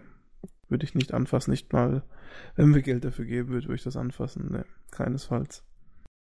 Ja, wobei andererseits muss man natürlich auch sagen, so ein, also was man ja WoW jetzt auch mittlerweile schon ein paar Jahre vorwirft, die kassieren ja jeden Monat 13 Euro, wenn du es normal abonnierst. Und ähm, den, den Content dafür kriegst, den kannst du an einer Hand abzählen. Und dann kommen sie irgendwie alle anderthalb, zwei Jahre mit eben Etton um die Ecke, haben dazwischen kaum was geliefert. Und dann fragt man natürlich zu Recht, wofür die denn diese 13 Euro im Monat verlangen. Mag sein, ja, aber mir geht es gar nicht so sehr darum, was Blizzard mit dem Geld macht, sondern mir geht es einfach so um dieses Gleichstellungsprinzip. Jeder zahlt eine Gebühr und jeder kann das gleiche spielen, fertig. Ja. Und nicht hier Transaktion dort und da Vergünstigung und dieses und da die Hälfte des Inventars haben und so. Weil ich möchte ja das volle Spielerlebnis. Wenn ich das volle Spielerlebnis beim Free-to-Play möchte, muss ich wahrscheinlich mehr zahlen, als ich beim Abo gezahlt hätte. Nee, da, da gebe ich dir recht, aber vielleicht sollte man über, mal über alternative Summen nachdenken. Ne? Ich finde dieses klassische 13 Euro finde ich mittlerweile überholt, gerade wenn man wie jetzt Blizzard nicht mehr in der Lage ist oder nicht mehr gewillt ist, irgendwie großartig Content dauernd zu liefern, dann sollte man vielleicht über, über eine Monatsgebühr von 5 Euro oder vielleicht auch über dieses asiatische Modell mit, mit der Zeiterfassung nachdenken. Ne, dass du halt Stunden, Tage, keine Ahnung was mietest. Ja, das ist äh, interessant, dass du das sagst, weil früher die allerersten, die waren ja mit Zeiterfassung. Ich habe für Meridian ja. 59 pro Stunde oder so bezahlt. Ne? Das, ja, aber da, die Flatrate-Geschichten kamen ja später alle erst. Ne? Damals ne? war ja die Telefongebühr noch teurer als, das, als der Abogebühr. Ja, ja. Oh je, 200 Euro für Age of Empires in einem Monat mal. Deutsche Mark, Deutsche Mark. Ich habe damals äh, Star Wars den ersten Teil über Modem-Direktverbindung gespielt und habe da irgendwie einen Zehner pro, pro Spielrunde mit einem Kollegen gezahlt. Und dann haben wir uns abgewechselt. Der eine, am nächsten Mal hat der andere angerufen. also das, war, das waren dann auch noch coole Zeiten, aber ähm, Nichtsdestotrotz, ich, ich finde dieses klassische Abo-Modell ist überholt und wenn man tatsächlich der Meinung ist, man muss 13 Euro im Monat verlangen, dann sollte man vielleicht auch ein bisschen mehr Content dazu liefern oder einfach mal überlegen, die Abo-Preise runterzuschrauben, weil das, was Blizzard da macht, ist auch nicht so, so ähm, State of the Art. Das nur meine zwei ja, dazu. Du hast schon recht, also man könnte auch mal sagen, machen wir mal ein 5-Euro-Modell oder so. Das fände ich jetzt auch recht zeitgemäß. Ja. Selbst wenn man wenig Zeit hat, 5 Euro zahlt man mal schneller als 13, vom Gefühl her. Ja, wobei, ne, man muss ja tatsächlich sagen, in der Zeit, wo ich exzessiv WoW gespielt habe, das war so die, Zeit von 2007 bis 2008, 2009 rum Ecke, ähm, da habe ich unheimlich viel Geld gespart, weil ich auch tatsächlich kein anderes Spiel gespielt habe. Ja, das stimmt.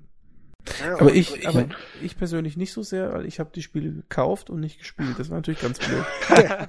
ich habe ich hab in der Zeit, glaube ich, nichts mitgekriegt an anderen Spielen und ähm, äh, da ist einiges liegen geblieben, was ich in der Zeit auch äh, hätte, vielleicht hätte spielen wollen, können, sollen, weiß nicht. Hat, aber ich habe halt nur WoW gespielt. Ja, ich kann mich sehr gut erinnern, ich hatte mal zu irgendeiner Zeit Ultima 9 gekauft. Das ist ja auch schon uralt, aber da hatte ich parallel auch ein MMO gespielt und ich habe Ultima 9 vielleicht eine Stunde gespielt und dann hat es mich wieder zum MMO gezogen. Da habe ich mir auch gedacht, ey, die, keine Ahnung, 80 Mark oder was das damals war. Wobei Tja. Ultima 9 ja auch kein gutes Spiel gewesen sein soll, oder? Komm, kam auf die Grafikkarte an. Wenn du eine, ja. eine, eine Voodoo hattest, war es okay. Also es war ja wohl auch relativ verbuggt damals, aber. Ja. Und leer war bei Ultima 8 auch nicht ganz an, äh, anders als mit dem Verbuggt und so, ne? Das war alles nicht mehr so wie früher mal. Naja. Ja, früher. Die, die offene Welt war aber toll. Also, dass man da theoretisch in Gebäude und in Höhlen und so gehen konnte, ohne dass es einen Ladebildschirm gab. Bei Ultima 9, das fand ich beeindruckend. Aber der Re es war so vieles nicht beeindruckend, dass ich es auch nicht sonderlich weit gespielt habe. Das hat Zelda's A Link to the Past auch gehabt. So. Gut, Kai. Okay, das war jetzt kein gutes Argument. Ja, ich bin, ich bin durch. Bist du durch? Ich bin durch. Also ich habe äh, das gespielt und das hat mir Spaß gemacht und darüber wollte ich erzählen. Ja, ich muss ehrlich sagen, um das vielleicht auch mal kurz zu sagen, das Teso hätte mich ja auch mal interessiert, aber ich wollte auch nicht mehr in die MMO-Schiene rutschen. Da habe ich mich dann auch ferngehalten. Ja, ja, aber du hast auch nicht die Gefahr, da mit, mit dem Spiel süchtig zu werden. Ne? Es macht vieles richtig, aber es ist halt auch jetzt kein Suchtspiel. Für mich. Ich habe es letztens auf der für die Xbox One günstig geschossen und werde da auch mal reinschnuppern.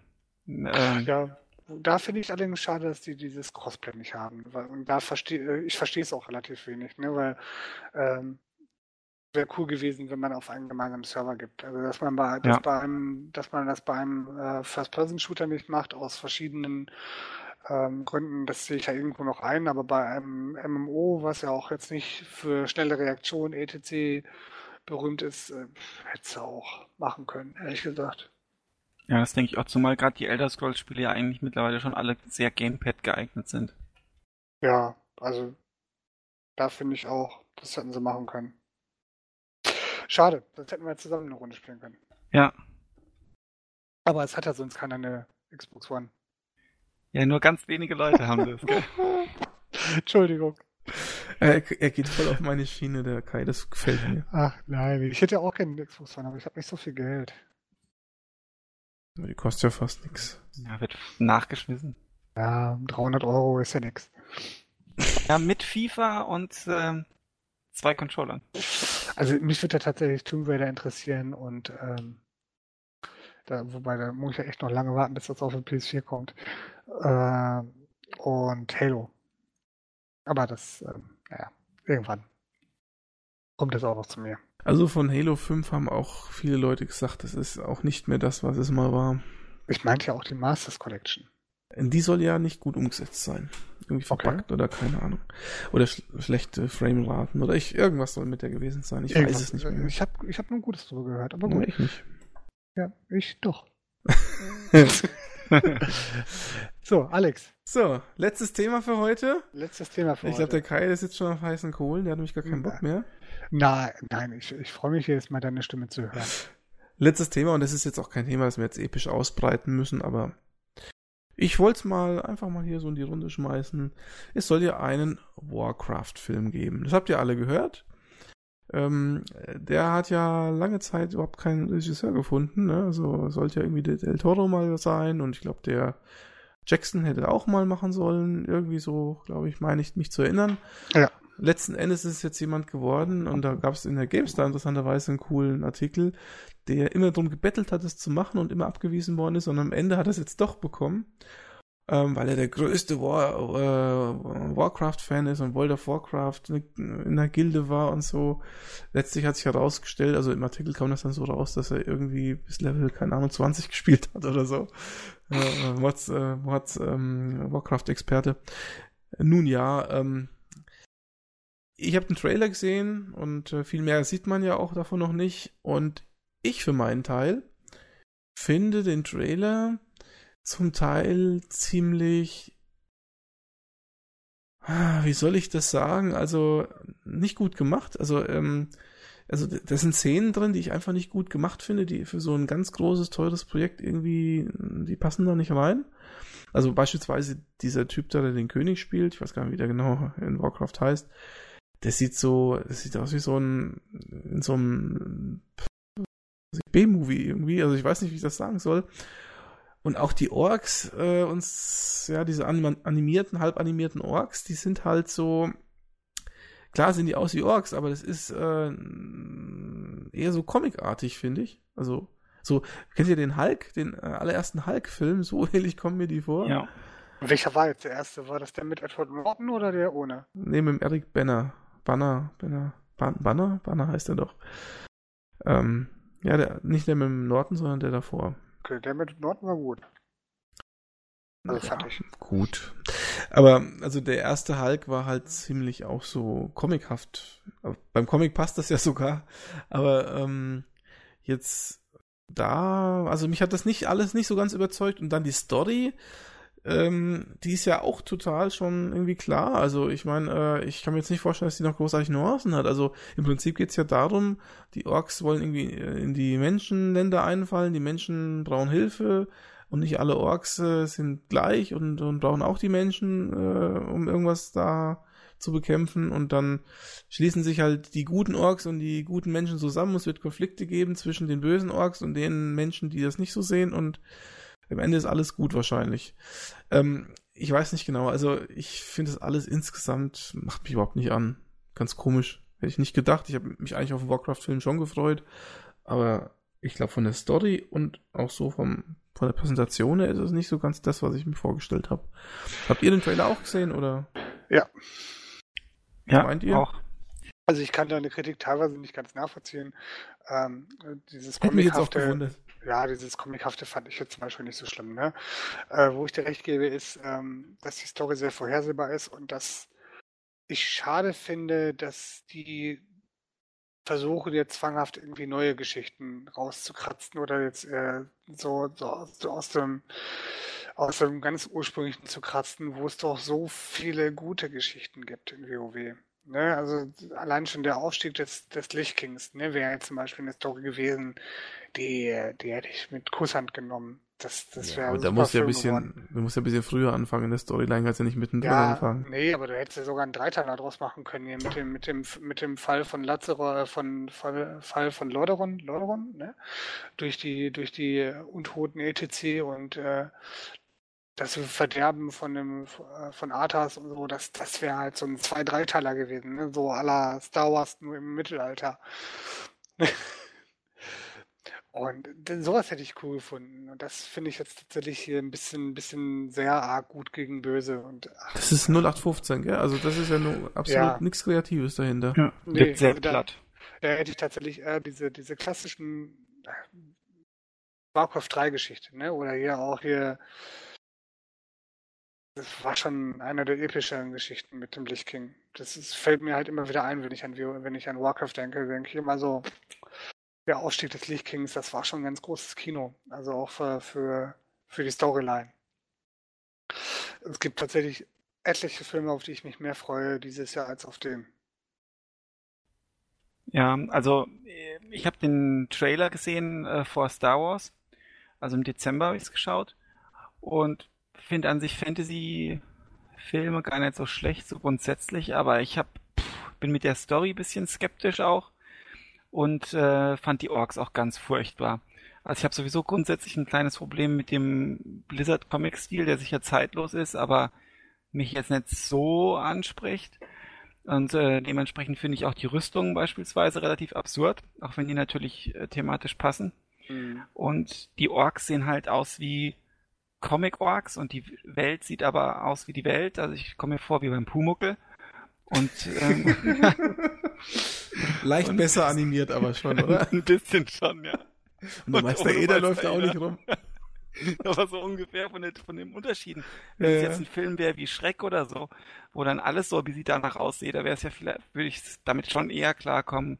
Und wenn man sich dann überlegt, dass das in Herr der Ringe äh, computeranimierte Orks waren und dann haben sie mal getestet, wie gut sehen die eigentlich aus und sind mal ganz nah rangezoomt auch äh, an diese CGI-Orks oder was auch immer das ist. Und ähm, in den fertigen Film äh, sieht man, weil es eben so gut aussah, die Orks in der Nahaufnahme an der Kamera vorbeilaufen. Und es sind gar keine kostümierten teilweise, sondern das sind die computeranimierten Orks. Und dann kommt jetzt, äh, 15 Jahre später, kommt jetzt der Warcraft-Film und bietet mir diese Orks. Und da denke ich mir auch, hm, äh, finde ich jetzt nicht so prickelnd. Und ich glaube, das wird mich dann tendenziell aus der aus dem Film auch ein bisschen rausreißen, dieser klar sichtbare Unterschied zwischen den Menschen und, äh, und den Orks. Ja, kann ich nur so unterstreichen. Ähm, ich wundere mich auch manchmal so, weil, weil du hast einen guten Vergleich jetzt gebracht, dieses, was, was Filme oder generell so Medien vor etlichen Jahren gepackt haben und sehr gut umgesetzt haben, dass es dann etliche Jahre später nicht auf demselben Niveau oder besseren Niveau weitergeht, sondern eigentlich eher dann schlechter ist, ne? Finde ich auch genau. komisch. Aber man kann natürlich genau sagen, dass das gewollt war, ne? Also, und das tippe ich ehrlich gesagt auch. Weil es geht ja schon in Richtung der ähm, Cinematics von, von Blizzard. Und ich denke, das war auch so gewollt. Die Cinematics finde ich deutlich beeindruckender als das, was ich im Trailer gesehen habe. Ja, aber es liegt daran, dass das, das, was die Cinematics vermitteln, auch beeindruckender ist. Also die meisten zumindest. Wobei der letzte Cinematic, den ich gesehen habe, der war jetzt auch nicht so doll. Ja, aber. Also den auch die Cinematic von, von Pandera oder Warlords of Draenor, die waren beide nicht so prickelnd. Also, ja, gut, mag sein, aber ich meine, Blizzard ist ja schon generell für die äh, Cinematics sehr bekannt und berühmt und ich würde mal sagen, an 80, 90 Prozent aller Cinematics sind weit über dem, was andere äh, Spiele so auf den, hm. auf den Bildschirm zaubern. Ja, aber also ich muss ehrlich sagen, ich fand die Cinematics von, von den Blizzard-Spielen oftmals immer total geil. Ich äh, hätte die hundertmal angucken können, ja. Ja, aber die haben, aber, auch, teilweise, die haben auch teilweise keine Story dahinter gehabt. Ne? Also die Zeiten, wo, wo die Storyline auch noch richtig geil war, die sind jetzt auch schon ein paar Jahre vorbei. Äh, wenn ich mir überlege, jetzt hier so ein, so ein Diablo 2, wo die Storyline, die dahinter steht, für mich auch super funktioniert hat, ne? Und mit dem, wo das am Ende rauskommt mit dem Wanderer und äh, dass er den, dass er nur sich den Engel nur eingebildet hat und das gar kein, ne, das war super geil, fand ich. Ne, und heute jetzt Diablo 3 hat mich nicht einmal mitgerissen. Das stimmt, allein schon wegen dem weiblichen Diablo am Ende. Ja, ähm, ja. jetzt gespoilert? Nein, oder? Doch, hast du. oh Mann, ich will es doch noch spielen. nee, aber, aber ähm, ich meine jetzt auch gar nicht so, Story und hin und her, aber ich meine so die Atmosphäre, die so ein Cinematic von Blizzard bis jetzt immer transportiert hat. Du hast es selber gebracht mit dem Lich King und so. Das war ja super. Ja, das hat ja fast Gänsehaut erzeugt. Bei dem Trailer, den ich da für den ja. Kinofilm gesehen habe, nicht ein einziges Mal habe ich gedacht, was ist denn das eigentlich für ein Platt, wie jetzt glaube ich Benny gesagt hat, richtig platter Käse eigentlich, ne? Habt ihr, habt ihr mal du hast bei Rifles Licht King hast du gar nicht mitgespielt, ne? Äh, nee, glaube ich nicht, nein. Hast du dir mal die Endsequenz, wenn man den Lichtking getötet hat oder besiegt hat, angeguckt? Nee, habe ich nicht. Das musst du mal googeln. Das ist geil. Aber ich kenne die äh, ähm, Sequenz, wenn in Warcraft 3 im Add-on, wenn der Lich King da seinen Thron besteigt, die finde ich ziemlich geil. Du musst das mal, das ist wirklich geil. Also wer, wer so Story verliebt ist oder so, hier, wenn der Lich King besiegt ist im, im äh, im, also, äh, im äh, Iron Size Citadel, ich weiß nicht, im ECC hieß es damals. Ich weiß ja nicht mehr genau, was das heißt. Aber wenn er da besiegt ist, dann gibt es eine Animation oder beziehungsweise eine Ingame-Sequenz und die ist, die ist echt Sahne. Die musst du dir mal angucken. Das Werde ich mir merken. Ja. Gut. Warcraft-Film fandst du doof. Also. Nee, den Film kenne ich ja Trailer. gar nicht. Den Trailer, fandst Trailer du fand ich einfach nur mittelmäßig. Aber dabei ist dieses Jahr ein echt guter Kino, echt gutes Kinojahr, ne? Muss man ja mal sagen. Da kommt ja so einiges auf einen zu. Dieser Trailer mit der Hasin, der ist doch goldig. Diese Polizistin, wo dann die Beamten da das Nummernschild raussuchen müssen. Ja, wo, wo er diesen Witz erzählt. Hey, hast du schon gehört? wo, die, wo diese Faultiere da sind, ne? Genau, genau, ja. Ich hab, ich lag auf dem Boden, der war echt super. Also den, das ist für mich der, ähm, äh, den Film muss ich dieses Jahr auf jeden Fall sehen. Also ich, ich habe, den muss ich dieses Jahr sehen und welchen ich dann noch habe, ist, ähm, und wo ich aber ein bisschen hin und her gerissen bin, weil ich nicht genau weiß, wie gut er ist. Äh, Deadpool. Ja, das könnte gut werden oder furchtbar. Ja, äh, ah. Ich tippe im Moment auf gut, weil, weil der Trailer war schon echt. Also man muss ja Deadpool auch kennen. Deadpool ist ja äh, ein, ein schizophrener Schurke, der ähnlich wie Wolverine die Selbstheilungskräfte hat und ähm, mehr mit sich selber spricht und ironisch und witzig ohne Ende und ach, ganz furchtbar und nicht jugendfrei. Kein Stück. Also was ich dazu nur sagen kann, ist, im Trailer hast du ja den Kolossus auch gesehen. Mhm. Und der war ja furchtbar animiert. Also richtig schlecht. Da fand ich den alten X-Men-Filmen hundertmal besser. Also naja, gut, das ist ein anderes Thema wahrscheinlich. Ja, aber auch von, von Marvel gibt es ja gute und schlechte Filme. Ne? Also man mag ja nur hier Wolverines Japan-Abenteuer. Ganz gruselig. Schlechteste war nicht, Film War nicht gut, ja, da hast du recht. Oder Daredevil. Der, das war ja auch Habt keine Angst, wenn der Putzteufel über euch wacht. Ah, ben Affleck, ey. Ah, ganz groß. Aber Elektra war noch schlimmer, oder? Weiß ich nicht, den habe ich nicht geguckt, aber Deadpool habe ich tatsächlich gesehen. Ja. Übrigens habt ihr gewusst, dass äh, Deadpool schon mal einen Auftritt hatte. Echt? In einem Wo? Kinofilm. Und zwar in X-Men Wolverine Origins. Das ist nämlich der Endkampf. Ähm, der Wolverine kämpft doch dagegen äh, so einen komischen Typ, der so aussieht wie ohne Mund und keine Ahnung. Vielleicht erinnert euch so ein Glatzkopf. Mhm. Und das ist Deadpool. Echt? Ja, das, ah, das wusste ich nicht. Also ich habe Wolverine Origins gesehen und den fand ich auch gut, den Film. Aber ich konnte mich nicht dran erinnern, dass der. Deadpool Die kämpfen doch dann, glaube ich, nachher zusammen sogar gegen den Typ. Das ist doch dieser Supermutant, den sie da erschaffen haben ähm, aus verschiedenen Genen und so, ne? Und äh, das soll Deadpool sein. Okay. Naja, das nur so am Rande. Gut, dann äh, wollen wir jetzt noch einen äh, Kinopodcast draus machen oder? Ja, können wir tatsächlich gerne mal machen, aber weil die, ich finde ja, wie gesagt, dieses Jahr kommen echt viele gute Filme raus. Ob das jetzt hier, wie gesagt, Deadpool ist oder ähm, äh, wie hieß der nochmal hier? Suicide Squad kommt ja auch raus. Da freue ich mich auch drauf. Oh, naja. Oh, ist der Trailer auch eher so durchschnittlich? Äh, ja, aber ich mag Harlequin. Ja, gut, schön für dich. Naja, ähm, ich habe übrigens die Hateful Eight geschaut. Ja, da hätte ich zum Beispiel gar keinen Bock drauf. Und Wie war der? der? Ich wäre da fast reingegangen am Sonntag. Ja, also ich meine, äh, es ist ein typischer äh, Tarantino-Film. Aber ich finde, der wird dem Hype nicht ganz gerecht, der so drumherum gemacht wird. Ne? Also der hat schon seine Längen und so. Also ja, und es wird gegen Ende dann doch ziemlich blutig, aber das ist ja Tarantino-like.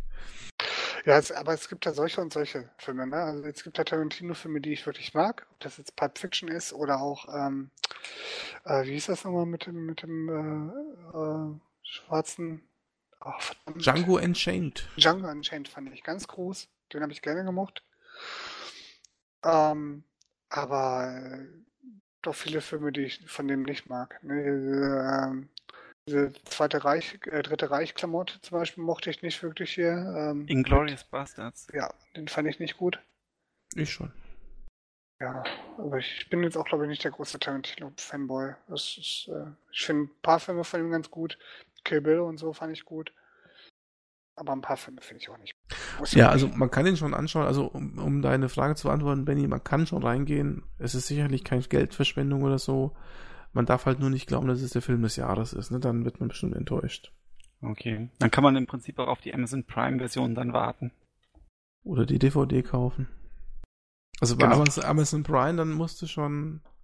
Also meinst du es mit Prime das kostenlose? Dann, ja, das kostenlose. dann musst du ganz lange warten, schätze ich mal. Ähm, ja, man kann es sich mal ausleihen für 5 Euro in der Amazon Prime Leihvideothek. ja, das stimmt. Oder Ja. bei Sky Select. Das wird sich vielleicht lohnen. Ja, wobei, wenn ich Filme bisher gedient habe, war das bei Amazon. Das klappt immer ganz äh, unproblematisch. Ich habe da letztens aus Versehen äh, eine Staffel geguckt, die in Prime sogar drin ist, weil ich äh, dieses One-Click ist irgendwie standardmäßig äh, aktiviert. Also da musst du dich, habe ich mich nur, bin ich mit der mit der Maus verrutscht. Im Zug war ich und ähm, habe dann eine Staffel Big Bang Theory, glaube ich, gekauft, die sowieso gratis war und konnte dann aber direkt stornieren. Ach, Gott sei Dank. Kostet richtig viel Geld. Ja, also ich war erstmal kurz äh, irritiert, ja. Das ist aber nicht Deadpool. Wie meinst du? Ich habe gerade mal geguckt. Das ist nicht Deadpool. Keine Was Ahnung, heißt, das ist nicht Deadpool? Der, der Typ in Wolverine Origins. Es soll aber, es soll aber Deadpool sein. Echt? Warum kann Ja. man teleportieren?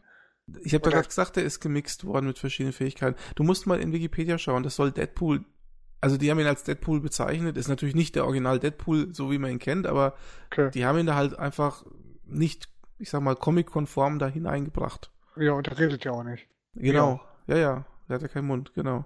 Aber du musst mal nachschauen, der soll Deadpool sein, ja? Der hat den Namen Okay. Deadpool. Okay. Gut, keine gute Mache. Äh, sei es drum. Aber ich fand den Origins auch nicht so toll. Das hat ganz gut gepasst. Ja, es gibt schlechtere, aber Ich weiß doch jetzt gar nicht, warum wir da so sehr abschweifen. das weiß ich nicht. Das ist wieder deine Schuld. Gut, ich würde jetzt nämlich mal sagen, ich denke, dieser Podcast ist jetzt wahrscheinlich schon deutlich über zwei Stunden. Mehr. Ja. Drei, fast. Ja, deutlich über zwei Stunden ist auch drei. ist die gleiche Menge. Ähm, Okay. Ja, deswegen würde ich jetzt gerne mal so zum Ende kommen. Ähm, außer ihr habt jetzt noch irgendwas, wo ihr sagt, das muss auf jeden Fall noch aufs äh, Tablett gebracht werden. Nö. Nein? Nee, ich denke, wir haben schon jetzt viel gesprochen. Gut.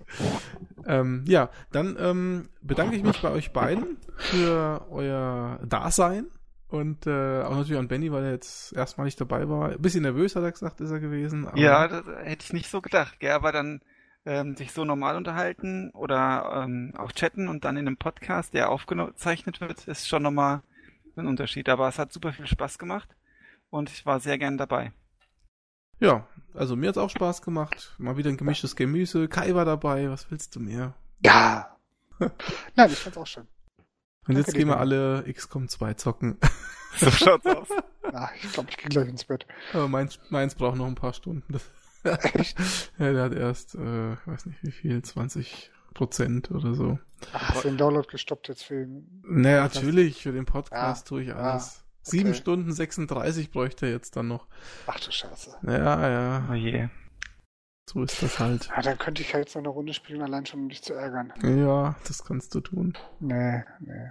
Aber ich hätte jetzt eh keine Zeit. Ich installiere nämlich noch meine neue 1 Terabyte SSD. Da habe ich für sowas keine Zeit. Ja. Das könnte bei XCOM sogar helfen. Die Ladezeiten zwischen den Missionen sind relativ lang. ja. Genau, zum Beispiel. Sehr gut. Gut, in diesem Sinne, schön, dass ihr da wart. Ich wünsche noch einen schönen Tag, einen schönen Abend und äh, ja, auf Wiedersehen. Tschüss. Ciao.